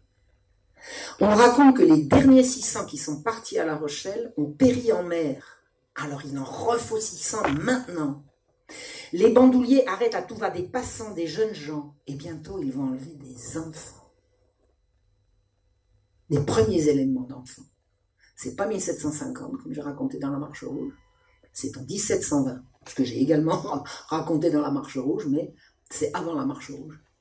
1720, les bandouliers commencent à enlever les enfants. Par l'effet de la sidération, personne ne bouge. Essayez de vous imaginer que vous apprenez demain matin que les flics dans les rues enlèvent les enfants. Euh, pauvre. Bah arrêtez, mais c'est pas possible. Hein la sidération, c'est c'est pas possible. Ça n'existe, c'est pas vrai. C'est comme ça le premier réflexe. Le premier réflexe, c'est c'est pas vrai. Et puis le 29 avril, d'un seul coup, dans plusieurs endroits de Paris, le peuple se soulève c'est parti de tous les côtés, armés de pavés, de bûches, de bâtons d'épée. Les Parisiens vont faire changer la, peur de camp. Ils organisent des véritables chasses à l'homme contre les bandouliers. Ça cavalcade dans tous les coins, rue Saint-Antoine, au pont Notre-Dame. Ils poursuivent les archers jusque sur les toits. Et ils les massacrent à terre. Un bandoulier est arrivé blessé à l'Hôtel Dieu. Les malades le massacrent. Ça, c'est le lundi 29 avril. Le mardi 30 avril, d'autres bandouliers, vous savez, là, là pas du gain. On n'abandonne pas comme ça. Ils recommencent, ils disent, bon, hier c'était là-bas, aujourd'hui on est ici, on recommence. La foule se rue sur eux. Les bandouliers tirent au pistolet sur la foule et la foule ne recule pas. La foule ne recule pas. La foule assiège le domicile du lieutenant général de police. Alors là, ils ont touché aux gosses. Ça vous donne une idée de ce qui se prépare. Hein. Ici, bientôt. Force de toucher aux gosses. Le 1er mai, 10 bandouliers sont morts. Et les choses s'achèvent, s'apaisent. Eh bien, imaginez-vous qu'il y a eu 10 morts, qu'on peut pertinemment savoir qui les a tués, parce que ça s'est fait en plein jour, et que la justice ne poursuit pas. Ah, c'est pas le genre de la boutique. Et pourtant, il n'y aura pas de poursuite. Parce que s'il y a poursuite, il y a procès, s'il y a procès, il y a témoignage. Et on n'a pas poursuivi pour ces dix morts. C'est exceptionnel. C'est exceptionnel. J'ai étudié un petit peu la justice d'Ancien Régime, j'aime autant vous dire que c'était pas le genre à ne pas poursuivre. Le 3 mai, le roi signe une ordonnance reconnaissant qu'il y a eu des abus de la part des bandouliers. Ben oui, ils se sont trompés. Ils ont abusé. Donc, à partir de maintenant, il faut que les gens à qui il manque euh, un enfant, un commis, etc., aillent le déclarer au commissariat qui, pendant, c'était la procédure normale, hein. c'est pas la peine de dire que c'est comme ça qu'il faut faire maintenant, ça a toujours été comme ça. C'est-à-dire que les autorités sont obligées de reconnaître qu'il y a eu effectivement des abus hontés et hontés contre le peuple. C'est un crime contre le peuple. Des dizaines d'enfants ont été ravis à leurs parents. Le Mississippi, c'est le diable. En tout cas, ça commence à y ressembler. Ça commence à y ressembler. Eh bien, figurez-vous que les enlèvements ont cessé à Paris et qu'on a des témoignages qu'ils ont continué en banlieue. Le Mississippi faisait du chiffre en enlevant les Français. L'inquiétude commence à se sentir sur la fiabilité du système. Et vous avez deux princes. L'un, c'est le duc de Bourbon. Alors, c'est qui le duc de Bourbon? C'est le petit-fils du Grand Condé et le petit-fils de Louis XIV. C'est-à-dire que le petit-fils du Grand Condé a épousé une des bâtardes de Louis XIV et de la Montespan. Le duc de Bourbon et le prince de Conti, son cousin, se présentent à la banque un matin. Bonjour monsieur le banquier, bonjour monseigneur, voilà, tout mon papier, et ils sortent tous leurs billets de banque. Maintenant, la contrepartie en or. Maintenant. Vous connaissez un moyen de leur refuser ça? On leur a vendu du papier qui était convertible en or. Sinon, c'était pas eh bien, ils exigent sur le champ de repartir avec l'intégralité de ce que le papier représente en or. Tenez-vous bien, ils sont repartis avec plusieurs carrosses pleins d'or à eux deux, ils ont emporté 39 millions d'or et d'argent, soit 1 milliard 170 millions d'euros. Mais ils ont asséché la banque. Et quand les carrosses sont sortis, les Parisiens ont dit Vas-y, c'est C'est l'argent de la banque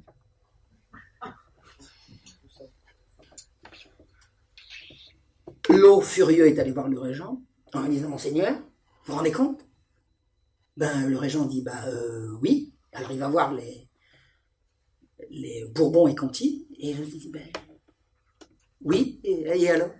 C'était bien convertible. On avait bien le droit. Quel est le problème? Vous savez très bien qu'on a interdit de posséder chez soi. Ah bah oui, bah écoutez, euh, monseigneur. Oui, parce que l'eau dans l'intervalle, pour pouvoir imposer son papier, avait interdit aux Français de posséder plus de 500 livres d'or et d'argent chez eux, avec droit de contrôle. Vous imaginez? Ça, c'est la liberté, ça. Ça, c'est la liberté capitaliste. La liberté capitaliste, c'est la liberté pour l'argent et le bagne pour la population. Hein? C'est exactement comme ça que ça s'est passé. Donc, le régent lui dit, mais vous savez très bien que nous avons interdit de... Ah Il dit, mais écoutez, monseigneur, envoyez des gens vérifier si nous avons cet or chez nous. Alors, de deux choses l'une. Soit le premier agent qui est arrivé pour vérifier, on lui a donné la somme nécessaire pour qu'il dise qu'il n'avait rien vu. Soit ils avaient simplement mis ça ailleurs. Et puis c'est tout. Ils ont asséché la banque en une heure de temps, à tous les deux. Même l'argent déposé chez les notaires devait être saisi et remplacé par du papier. Tout le monde devait posséder du papier et tout l'or était passé entre les mains de Bourbon et Conti. L'or fait bonne figure. Il dit tout va bien, tout va bien. Tout va bien. Faut surtout pas vendre. Faut surtout pas vendre. Quelqu'un commence à vous dire faut surtout pas vendre. La banque se montre de plus en plus réticente à changer des billets en espèces, mais plus grave, elle se montre de plus en plus réticente à changer des grosses coupures en petites coupures. Donc si vous avez un billet de 100 livres, 100 livres c'est 3000 euros. Pour aller faire votre marché, vous allez avoir besoin de billets de 10 livres. Il n'y a pas au-dessous. 10 livres, c'est 300 euros. Vous allez pouvoir payer votre pain avec 300 euros. Il faut bien qu'il y ait quelqu'un qui fasse du change à un moment donné. On faisait la queue pendant des heures à la banque pour changer les grosses coupures en petites, et ensuite, quand on avait des petites coupures, pour les changer en espèces. Parce que au marché, c'est en espèces qu'on paye. Le 7 juin, la banque fait savoir qu'elle rouvrira le 12. Ah Et on va pas faire de courses pendant 5 jours? Ou alors on va vivre sur le numéraire qu'on avait avant alors on dit de se procurer des espèces chez les commissaires des quartiers. Alors les commissaires de quartier, ils sont là pour faire la police, mais pas pour faire des opérations de change. Hein. La foule se rue chez les commissaires pour avoir de quoi faire leurs courses. La plus petite coupure fait 10 livres. Les commissaires ne sont pas équipés pour ça. Ils délivrent de la monnaie contre 3 billets de 10 livres maximum par personne. Et pour les plus grosses coupures, voyez à la banque. Mais la banque, quand elle rouvrira, pour l'instant, elle est fermée. D'accord? Commence à y avoir une ambiance tendue le matin pour aller faire ses courses? Les gens perdent leur journée en queue interminable pour avoir leur argent, d'accord? C'est leur argent. Pour pouvoir faire leurs courses, pour nourrir leur famille. Dans certains endroits, il y a des gens qui disent Attendez, moi je vous l'échange de billets. Pourquoi les changer à la banque? Allez, on ouvre des comptoirs de change et puis on prend une commission de 40%. Pourquoi se gêner? Vous arrivez avec un billet de 10 livres, vous repartez avec 6. Euh, des évêques prennent la parole en rappelant quand même la doctrine de l'Église. Vous savez ce qu'elle disait, la doctrine de l'Église? Nul ne peut s'enrichir sans effort ni travail. Nullus potest fieri dives ex parvo lucro et parvo labore. Si vous êtes riche, c'est que vous avez beaucoup travaillé. Sinon, vous êtes un voleur. Mais l'Église, on l'écoute pas beaucoup à ce moment-là. La foule trépigne, elle l'enfle, elle gronde devant l'hôtel Mazarin, siège de la compagnie Vivienne les vitres commencent à voler en éclats. Les banquiers à l'intérieur, c'est pas parce qu'ils rouvriront le dos qu'ils sont pas derrière leur guichet. Hein. Ils vont arriver, bang, bang, ça commence à lapider la banque. Le 8 juillet, la banque annonce qu'elle changera, elle seule, un seul billet de 10 livres par personne tous les deux jours. Et l'autre jour, elle changera les grosses coupures en petites. D'ailleurs, vous allez faire la queue toute une journée pour avoir des billets de 10 livres, et le lendemain, vous allez refaire la queue pour avoir de la monnaie. On est en juillet. Les paiements se font entre 9h et 13h. La queue se constitue à 3h du matin. Il fait chaud. Les gens suent, trépignent. Ils tombent dans les pommes. Ils s'évanouissent. Ils sont pressés les uns contre les autres. Derrière la banque rue Vivienne, la banque se trouve au niveau de cette rue. Elle prend tout le pâté de maison. Et là, c'est la rue Vivienne. Là, c'est la rue Richelieu. La banque, la rue Vivienne. Aujourd'hui, c'est la Bibliothèque nationale l'ancienne, avant la TGB, c'est là que j'ai fait des tas de recherches. Enfin, je connais, je connais un petit peu les lieux, c'est un lieu magique.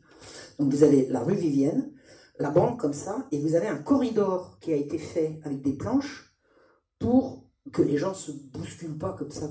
On fait un corridor avec des planches. Et le corridor longe un jardin. Vous avez des gens, alors la foulée, comme ça, entassés dans le corridor, elle trépine, et vous savez, on attend, on attend des heures avant que ça commence à en faire rentrer un ou deux. Ça dure. Je vous dis, les, gens se constituent quelquefois, la queue commence à 3 heures du matin. Vous avez des petits plaisantins, ils vont dans le jardin, ils grimpent sur les marronniers et ils se jettent sur la foule pour prendre leur place. Il y a des gens qui s'évanouissent, qui entrent en syncope. Les gens sont écrasés, étouffés. Il y a des hurlements, des pleurs. Ça, c'est pour aller chercher votre argent, pour aller faire votre marché. Le mercredi 17 juillet, c'est le drame. 15 000 personnes sont devant la banque, certains depuis le milieu de la nuit. Une ruée. 15 morts. 15 morts. La foule excédée porte les cadavres sur des brancards devant le palais royal, ciel où habite le régent, au Louvre, et devant la maison de l'eau dont toutes les vitres éclatent. 5000 manifestants sirènes. Le gouverneur de Paris et le secrétaire d'État Leblanc ouvrent les grilles du palais royal à la foule. Ça, c'est des gens qui savent faire. Ils se précipitent, ils se mettent au milieu, ils ouvrent les grilles et se mettent au milieu des manifestants en disant Je suis le ministre. Et là, les gens s'arrêtent. Parce que l'autorité est présente, courageuse. Chapeau, moi je l'aurais pas fait. Personnellement, je crois que j'aurais trouvé une issue arrière, enfin, j'aurais essayé. Une femme saisit le ministre à la cravate et elle lui hurle que son mari vient de mourir et que maintenant elle n'a plus rien à perdre. Et quelle valeur Hein Et le ministre Ne lui faites pas de mal. Ça va s'arranger. Ils font front.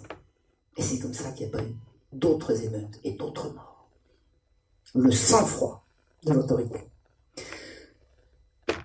La foule se disperse. Le régent dira à sa mère que de tous ces morts étouffés, tous étaient des riches. Il n'y a pas eu de pauvres dans l'affaire. Les connus des gens pauvres, c'était au marché, c'était pas à la banque. À la banque, c'était les grosses coupures. C'est-à-dire les gens riches. Donc lui, il n'a pas eu de pitié. Quelques heures plus tard, l'eau a été assaillie dans son carrosse.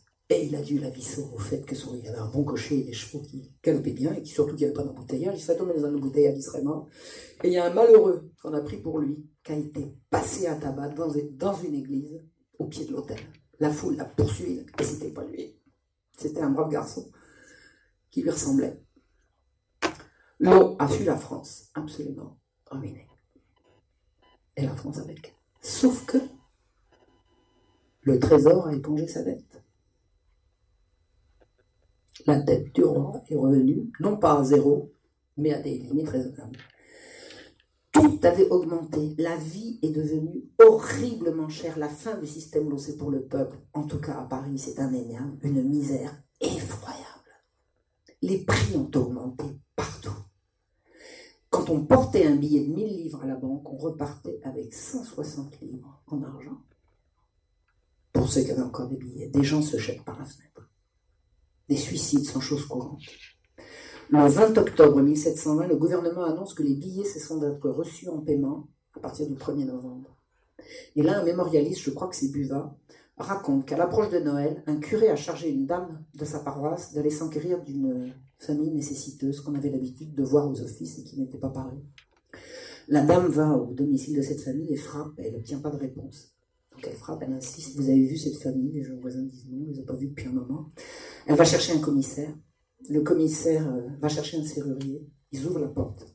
Ils trouvent le père pendu, la femme et les enfants égorgés. Les trois enfants égorgés. Et sur la table, on trouve pour six sous de monnaie, 9 euros, et 200 000 livres de billets de banque. 200 000 livres. Et 9, l'équivalent de 9 euros en argent véritable. 200 000 livres de billets de banque, c'est 6 millions d'euros. Voilà. Le bilan de l'expérience de l'eau, ça a été quelques déplacements de fortune considérables, quelques fortunes scandaleuses, quelques ruines spectaculaires, mais presque l'appurement de la dette publique. Le public n'aura plus confiance dans la banque pour de longues, longues années. Et comme en français tout se termine toujours par des chansons, il y a une jolie chanson qui a circulé. Alors j'aurais aimé retrouver l'air, je sais où se trouve l'air de toutes ces chansons, il y a un lieu à Paris où on retrouve toutes les partitions. Je sais pas je suis désolé. Français, garde ton argent, laisse dire le régent, laisse dire le régent. Le fripe en l'eau sera pendu, un écu est un écu, ces billets de banque, ces billets de banque, un écu est un écu, ces billets de banque sont pour torcher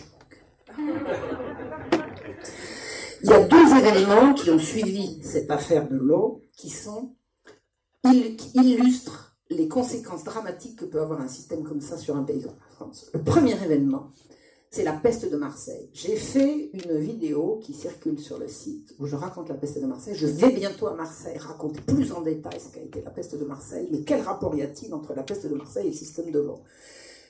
Il y a une chose qui a déterminé, qui a été déterminante pour l'entrée de la peste à Marseille en 1720. En 1720, la peste qui sévit euh, en Orient est rigoureusement contenue dans un pays comme la France. On sait tout ce qu'il faut faire pour empêcher la peste d'entrer dans un pays comme la France. Il y a des mesures absolument strictes, rigoureuses, qui ont été maintes fois éprouvées, qui sont efficaces. La peste n'aurait jamais dû entrer à Marseille et elle a tué la moitié de la population marseillaise, rien que de la ville.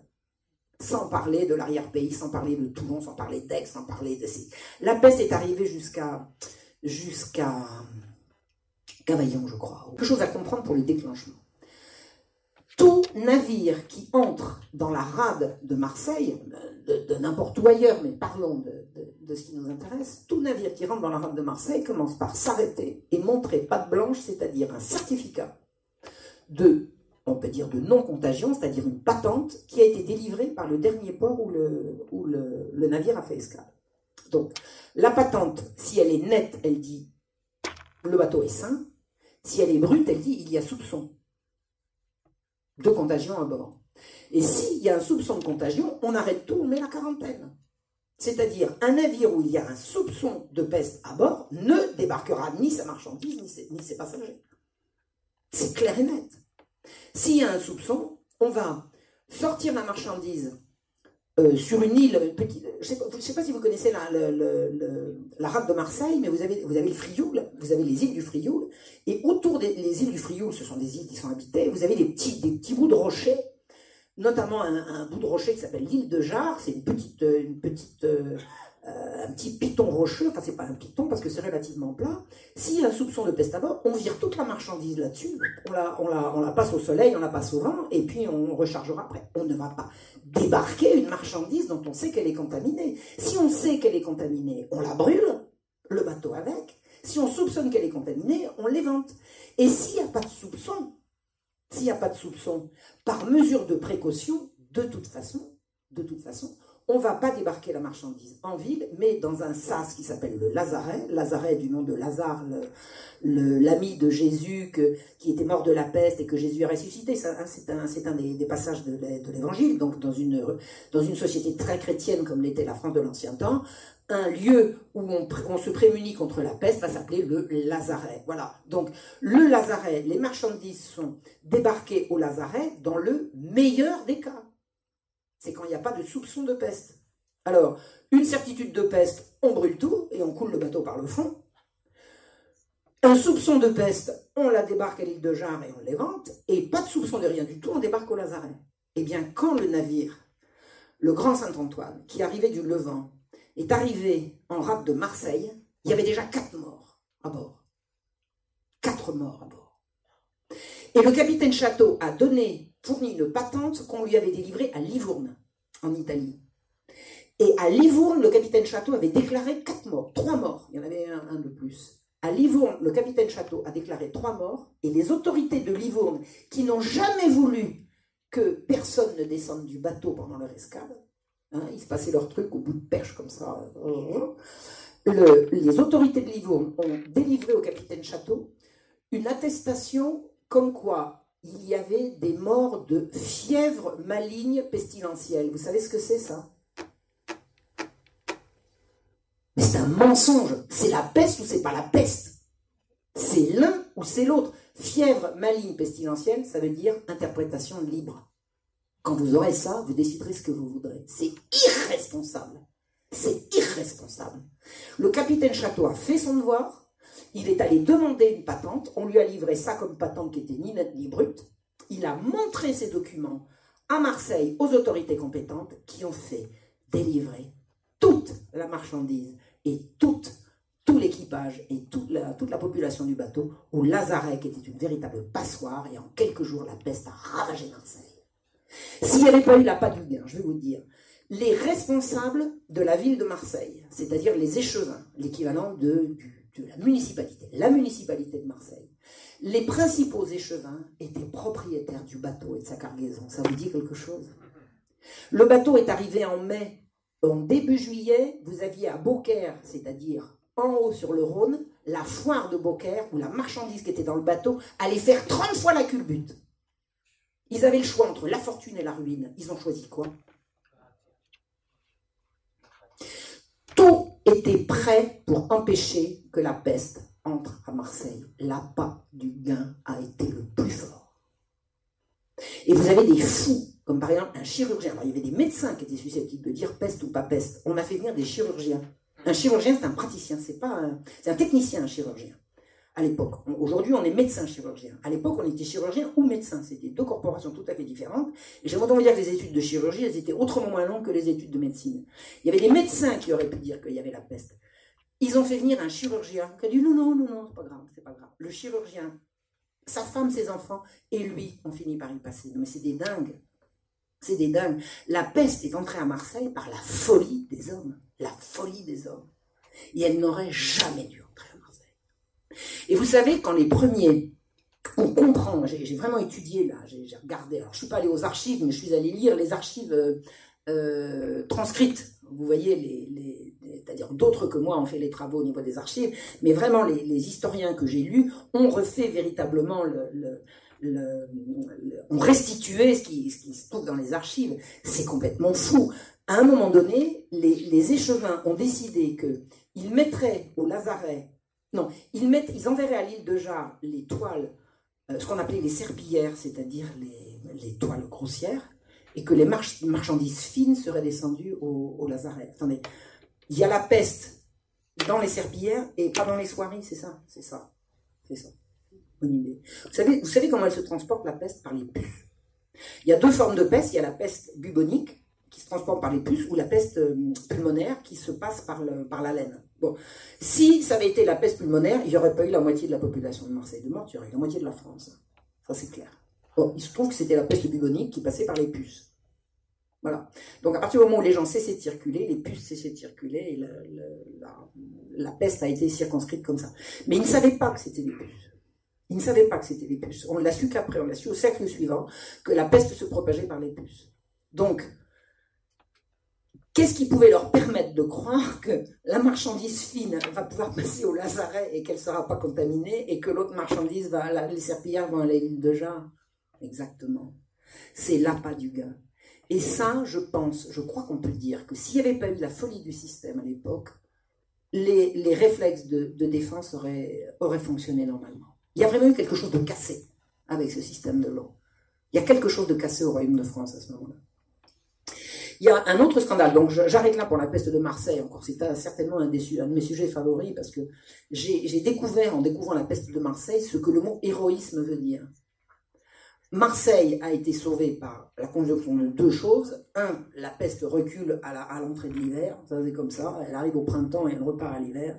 Mais deux, le dévouement héroïque de gens qui ont voulu sauver Marseille, ça vous laisse baba, toi. Je me demande comment réagiraient aujourd'hui les autorités si une catastrophe s'abattait sur une ville française. Je demande à voir les élus, les ministres, je demande, je veux les voir, je veux les voir. Et puis on ira leur raconter ce qu'ont fait les responsables de la sécurité de Marseille. C'est à ne pas le croire. Il y a un degré d'héroïsme, je vous assure, j'en avais des grelots dans la voix en racontant cette histoire. C'est incroyable. Voilà. Maintenant, je vais vous raconter un autre scandale, et puis ça va bientôt être terminé. Euh, le scandale du duc de la Force. Pendant que les Parisiens trépignaient euh, pour avoir euh, de la monnaie pour faire leurs courses, pour avoir des actions, des actions, la rumeur racontait que trois ducs faisaient de l'accaparement. Les ducs, ah, au-dessus du duc, il y a qui? Bah, Il y a le roi. Alors, faire de l'accaparement, ça veut dire acheter la totalité d'une marchandise et la garder par devers soi en attendant que les prix montent. C'est ça, faire de l'accaparement. On appelle ça de la spéculation, l'accaparement. Or, trois ducs font de l'accaparement. Je vais vous dire en quoi c'est triplement criminel. Premièrement, il est interdit de faire du commerce si vous n'êtes pas incorporé à un métier. Si vous voulez faire du commerce d'épicerie, il faut que vous soyez incorporé à la corporation des épiciers. Quiconque fait du commerce d'épicerie sans être incorporé chez les épiciers est passible de la loi. Et la loi, en l'occurrence, elle ne va pas plaisanter, elle va vous saisir toute votre marchandise au bénéfice de la corporation. C'est les métiers d'Ancien Régime. Deuxièmement, il est interdit d'accumuler pour faire monter les prix. Ça ne se fait pas. Vous achetez, c'est pour revendre. Soit c'est pour consommer, soit c'est pour revendre, pas pour accumuler. Interdit de faire de l'accumulation de marchandises. C'est interdit. D'autre part, il est interdit de faire du commerce quand on est un aristocrate. Un aristocrate, c'est quelqu'un qui paye l'impôt du sang. Moyennant quoi, ils ne payent pas d'autres impôts. Alors, il y a les aristocrates qui ne payent pas d'impôts. Quand il y a de la guerre, c'est eux qui reviennent avec euh, des pieds en moins, des jambes en moins, des... Hein les aristocrates, ils font la guerre. Moyennant quoi, ils ont des obligations. Ils ont des privilèges, ils ont des obligations parmi leurs obligations, il leur est interdit de faire du commerce. Interdit de faire du commerce. Ils vont pas se gêner. L'attrait de la grosse galette. Hein. L'attrait de la grosse galette. Le duc de la force. La force est un nom prestigieux à l'époque. Le duc de la force aurait mis la main sur tout le suif disponible. Le suif, c'est celui dont on fait les chandelles. Si vous n'avez plus de suif, vous n'avez plus de chandelles. Et à l'orée de l'hiver, qu'est-ce que vous faites quand il commence à faire sombre Vous ne pouvez rien faire. Le suif devient denrée de première nécessité, même si ce n'est pas alimentaire. Qu'est-ce que vous faites si vous ne voyez plus? En hiver, il fait nuit à 4 heures. Hein? Eh bien, Henri-Jacques Nompart de Caumont, duc de la Force, 46 ans, ancien vice-président du Conseil des finances, membre du Conseil de régence et académicien, père de France, père de France. C'est-à-dire que seuls les membres de la famille du roi lui sont supérieurs en dignité. Et le roi l'appelle mon cousin, même s'il n'est pas cousin. Tout le monde sait que si on vit dans le noir et qu'on n'a plus de chandelle, c'est à lui qu'on doit. Il a tout raflé. Tout le monde le sait. Et un soir, à l'opéra, où il se rend pour écouter de la musique, il entend Tiens, un gros sac Mais c'est un sac d'argent c'est un sac de chandelles, ha ha ha, et tout le monde rigole. Lui, il boit sa honte. On est censé l'appeler Monseigneur. On l'appelle le premier commis de l'eau. C'est moins glorieux. Oui, monsieur le premier commis de l'eau. Quatre pères rédigent une requête pour le faire exclure de la pairie. Il n'a pas encore été jugé, mais tout le monde s'est tellement connu qu'il fait de l'accaparement de Suisse qu'on demande qu'il soit exclu de la pairie.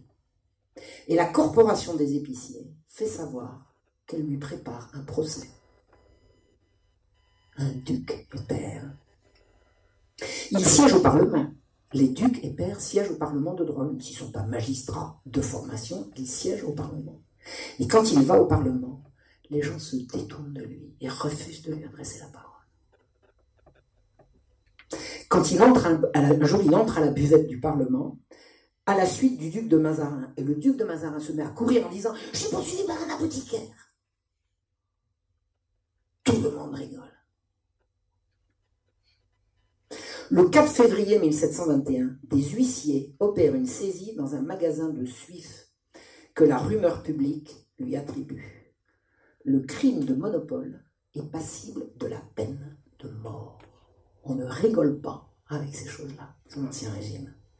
Et un juge demande la peine de mort pour un duc quand même. On ne pourrait pas remplacer ça par le pilori. Le pilori pour un duc. Vous savez ce que c'est le pilori? On vous prend la tête et les mains dans un carcan et on vous expose sur un truc tournant. Donc, deux heures dans cette direction, ensuite deux heures dans cette direction, deux heures dans cette direction, et on fait le tour comme ça, place du marché.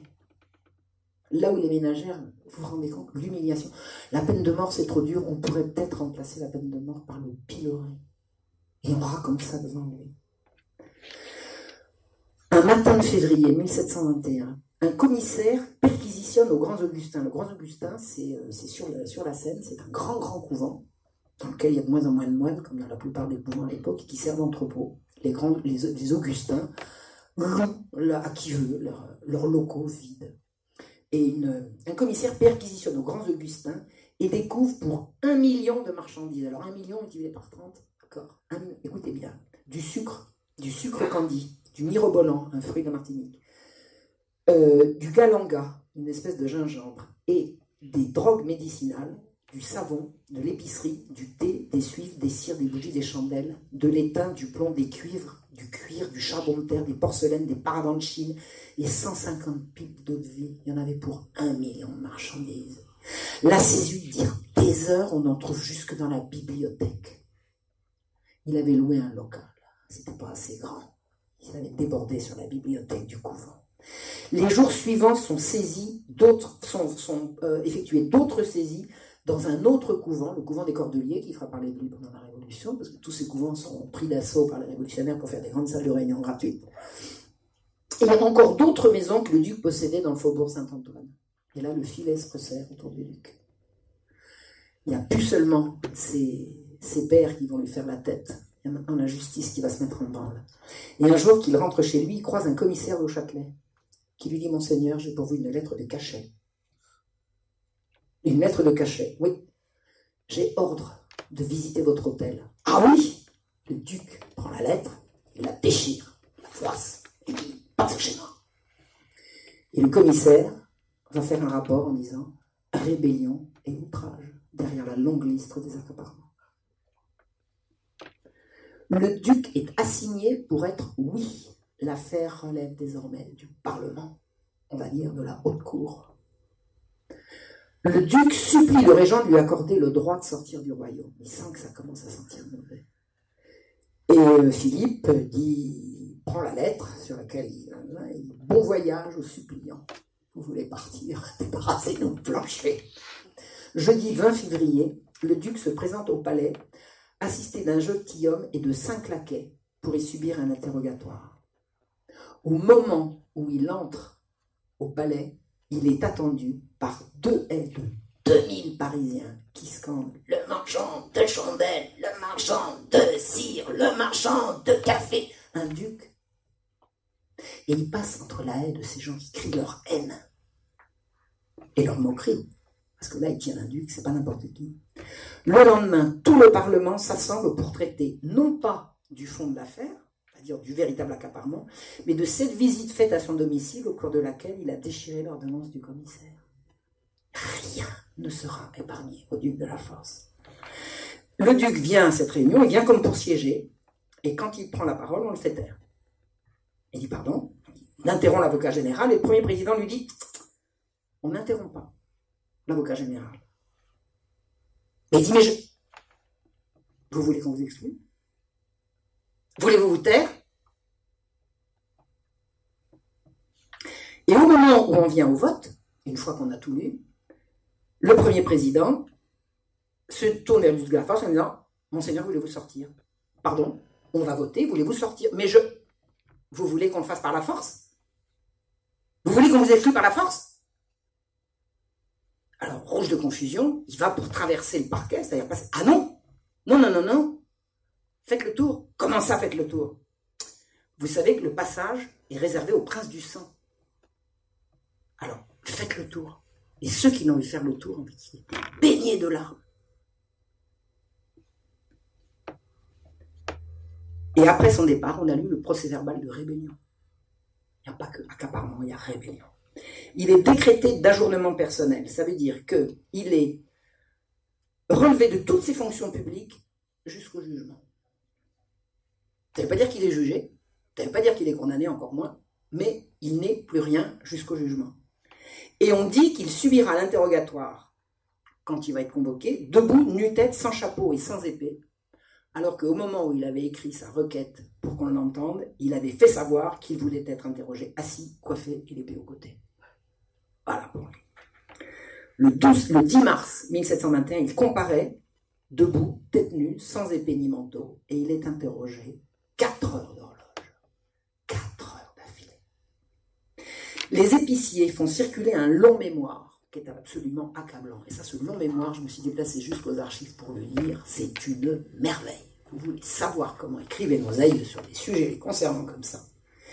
Et dans ce mémoire, j'ai lu, et ça a été lu à l'époque bien évidemment, que le duc avait créé en Louisiane une colonie de 12 lieues carrés, c'est-à-dire de 2300 km carrés, pour laquelle il avait fait enlever et déporter plus de 400 familles, c'est-à-dire plus de 1000 personnes dont la plupart sont morts de mauvais traitements et d'absence de soins. C'est lui qui avait payé les bandouliers. Il a payé des gens pour enlever des hommes, des femmes et des enfants. C'est ce qui avait valu ce soulèvement un an plus tôt. Il payait 40 livres pour un homme, autant pour une femme et la moitié pour un enfant. L'affaire a pris fin le 12 juillet 1721 Quelques lampistes ont été condamnés et le duc a été simplement admonesté. On a tout repris. Hein. On est d'accord. Tout ce qu'il avait accaparé a été rendu au bénéfice de la corporation qui les a vendus au bénéfice des pauvres, etc. etc. Mais le vrai châtiment du duc, c'est cette humiliation inouïe. Inouïe. On n'avait jamais vu ça. Et ça a été tellement grave, tellement grave que quand j'ai commencé à faire mes recherches sur le duc de la Force, moi j'ai commencé à travailler, comme je fais d'habitude, sur les documents de l'époque qui ont été publiés, ou c'est des archives, qu'elles aient été euh, imprimées ou non. Enfin, j'ai fait mon enquête à la source. Et ensuite, j'ai cherché sur Internet ce qu'on savait de cette affaire. Rien. Rien. Comme si la famille du duc de la Force avait mis le poisson, le, l'éteignoir, l'étouffoir sur cette affaire pour qu'on ne sache pas, et qu'on ne sache pas quoi, mais qu'il y avait un odieux trafic d'enfants à l'époque, un trafic d'enfants et de femmes, un trafic d'êtres humains. Et alors depuis que j'ai dit ça euh, au cours d'une, vidéo que j'ai faite sur, sur ER récemment, j'ai dit on ne trouve rien sur Wikipédia. Miraculeusement, le truc est apparu, comme quoi il y a des gens qui. Voilà. Donc pour avoir cédé à l'attrait de l'argent facile, parce que c'est ça l'affaire du duc de la force, jamais dans un autre système, aucun aristocrate, aucun noble n'aurait fait une horreur pareille. Le duc de la force, l'un des hommes les plus respectés et craints du royaume, a été chansonné de la manière suivante. Écoutez bien. C'est un poème, je ne sais pas si a été chanté, c'est possible qu'il ait été chanté, en tout cas ça a circulé. Puis la cour le fit retirer et se mit à délibérer, disant quelle sera la peine de ce marchand de chair humaine. De le blâmer, il n'est besoin, tout l'univers en prend le soin. L'admonester ne suffit pas. Comon n'en ferait aucun cas? Comon, c'est un de ses noms, un Comon de machin de la force. Comon n'en ferait aucun cas? Mais pour punir son avarice, il faut confisquer son épice, ses mirobolants et son zin, en un mot, tout son magasin. Ainsi finit le jugement. Plaignons le triste événement. Est-il rien de si déplorable que cette histoire lamentable? Elle ferait fendre le cœur, si non part avec quelque honneur.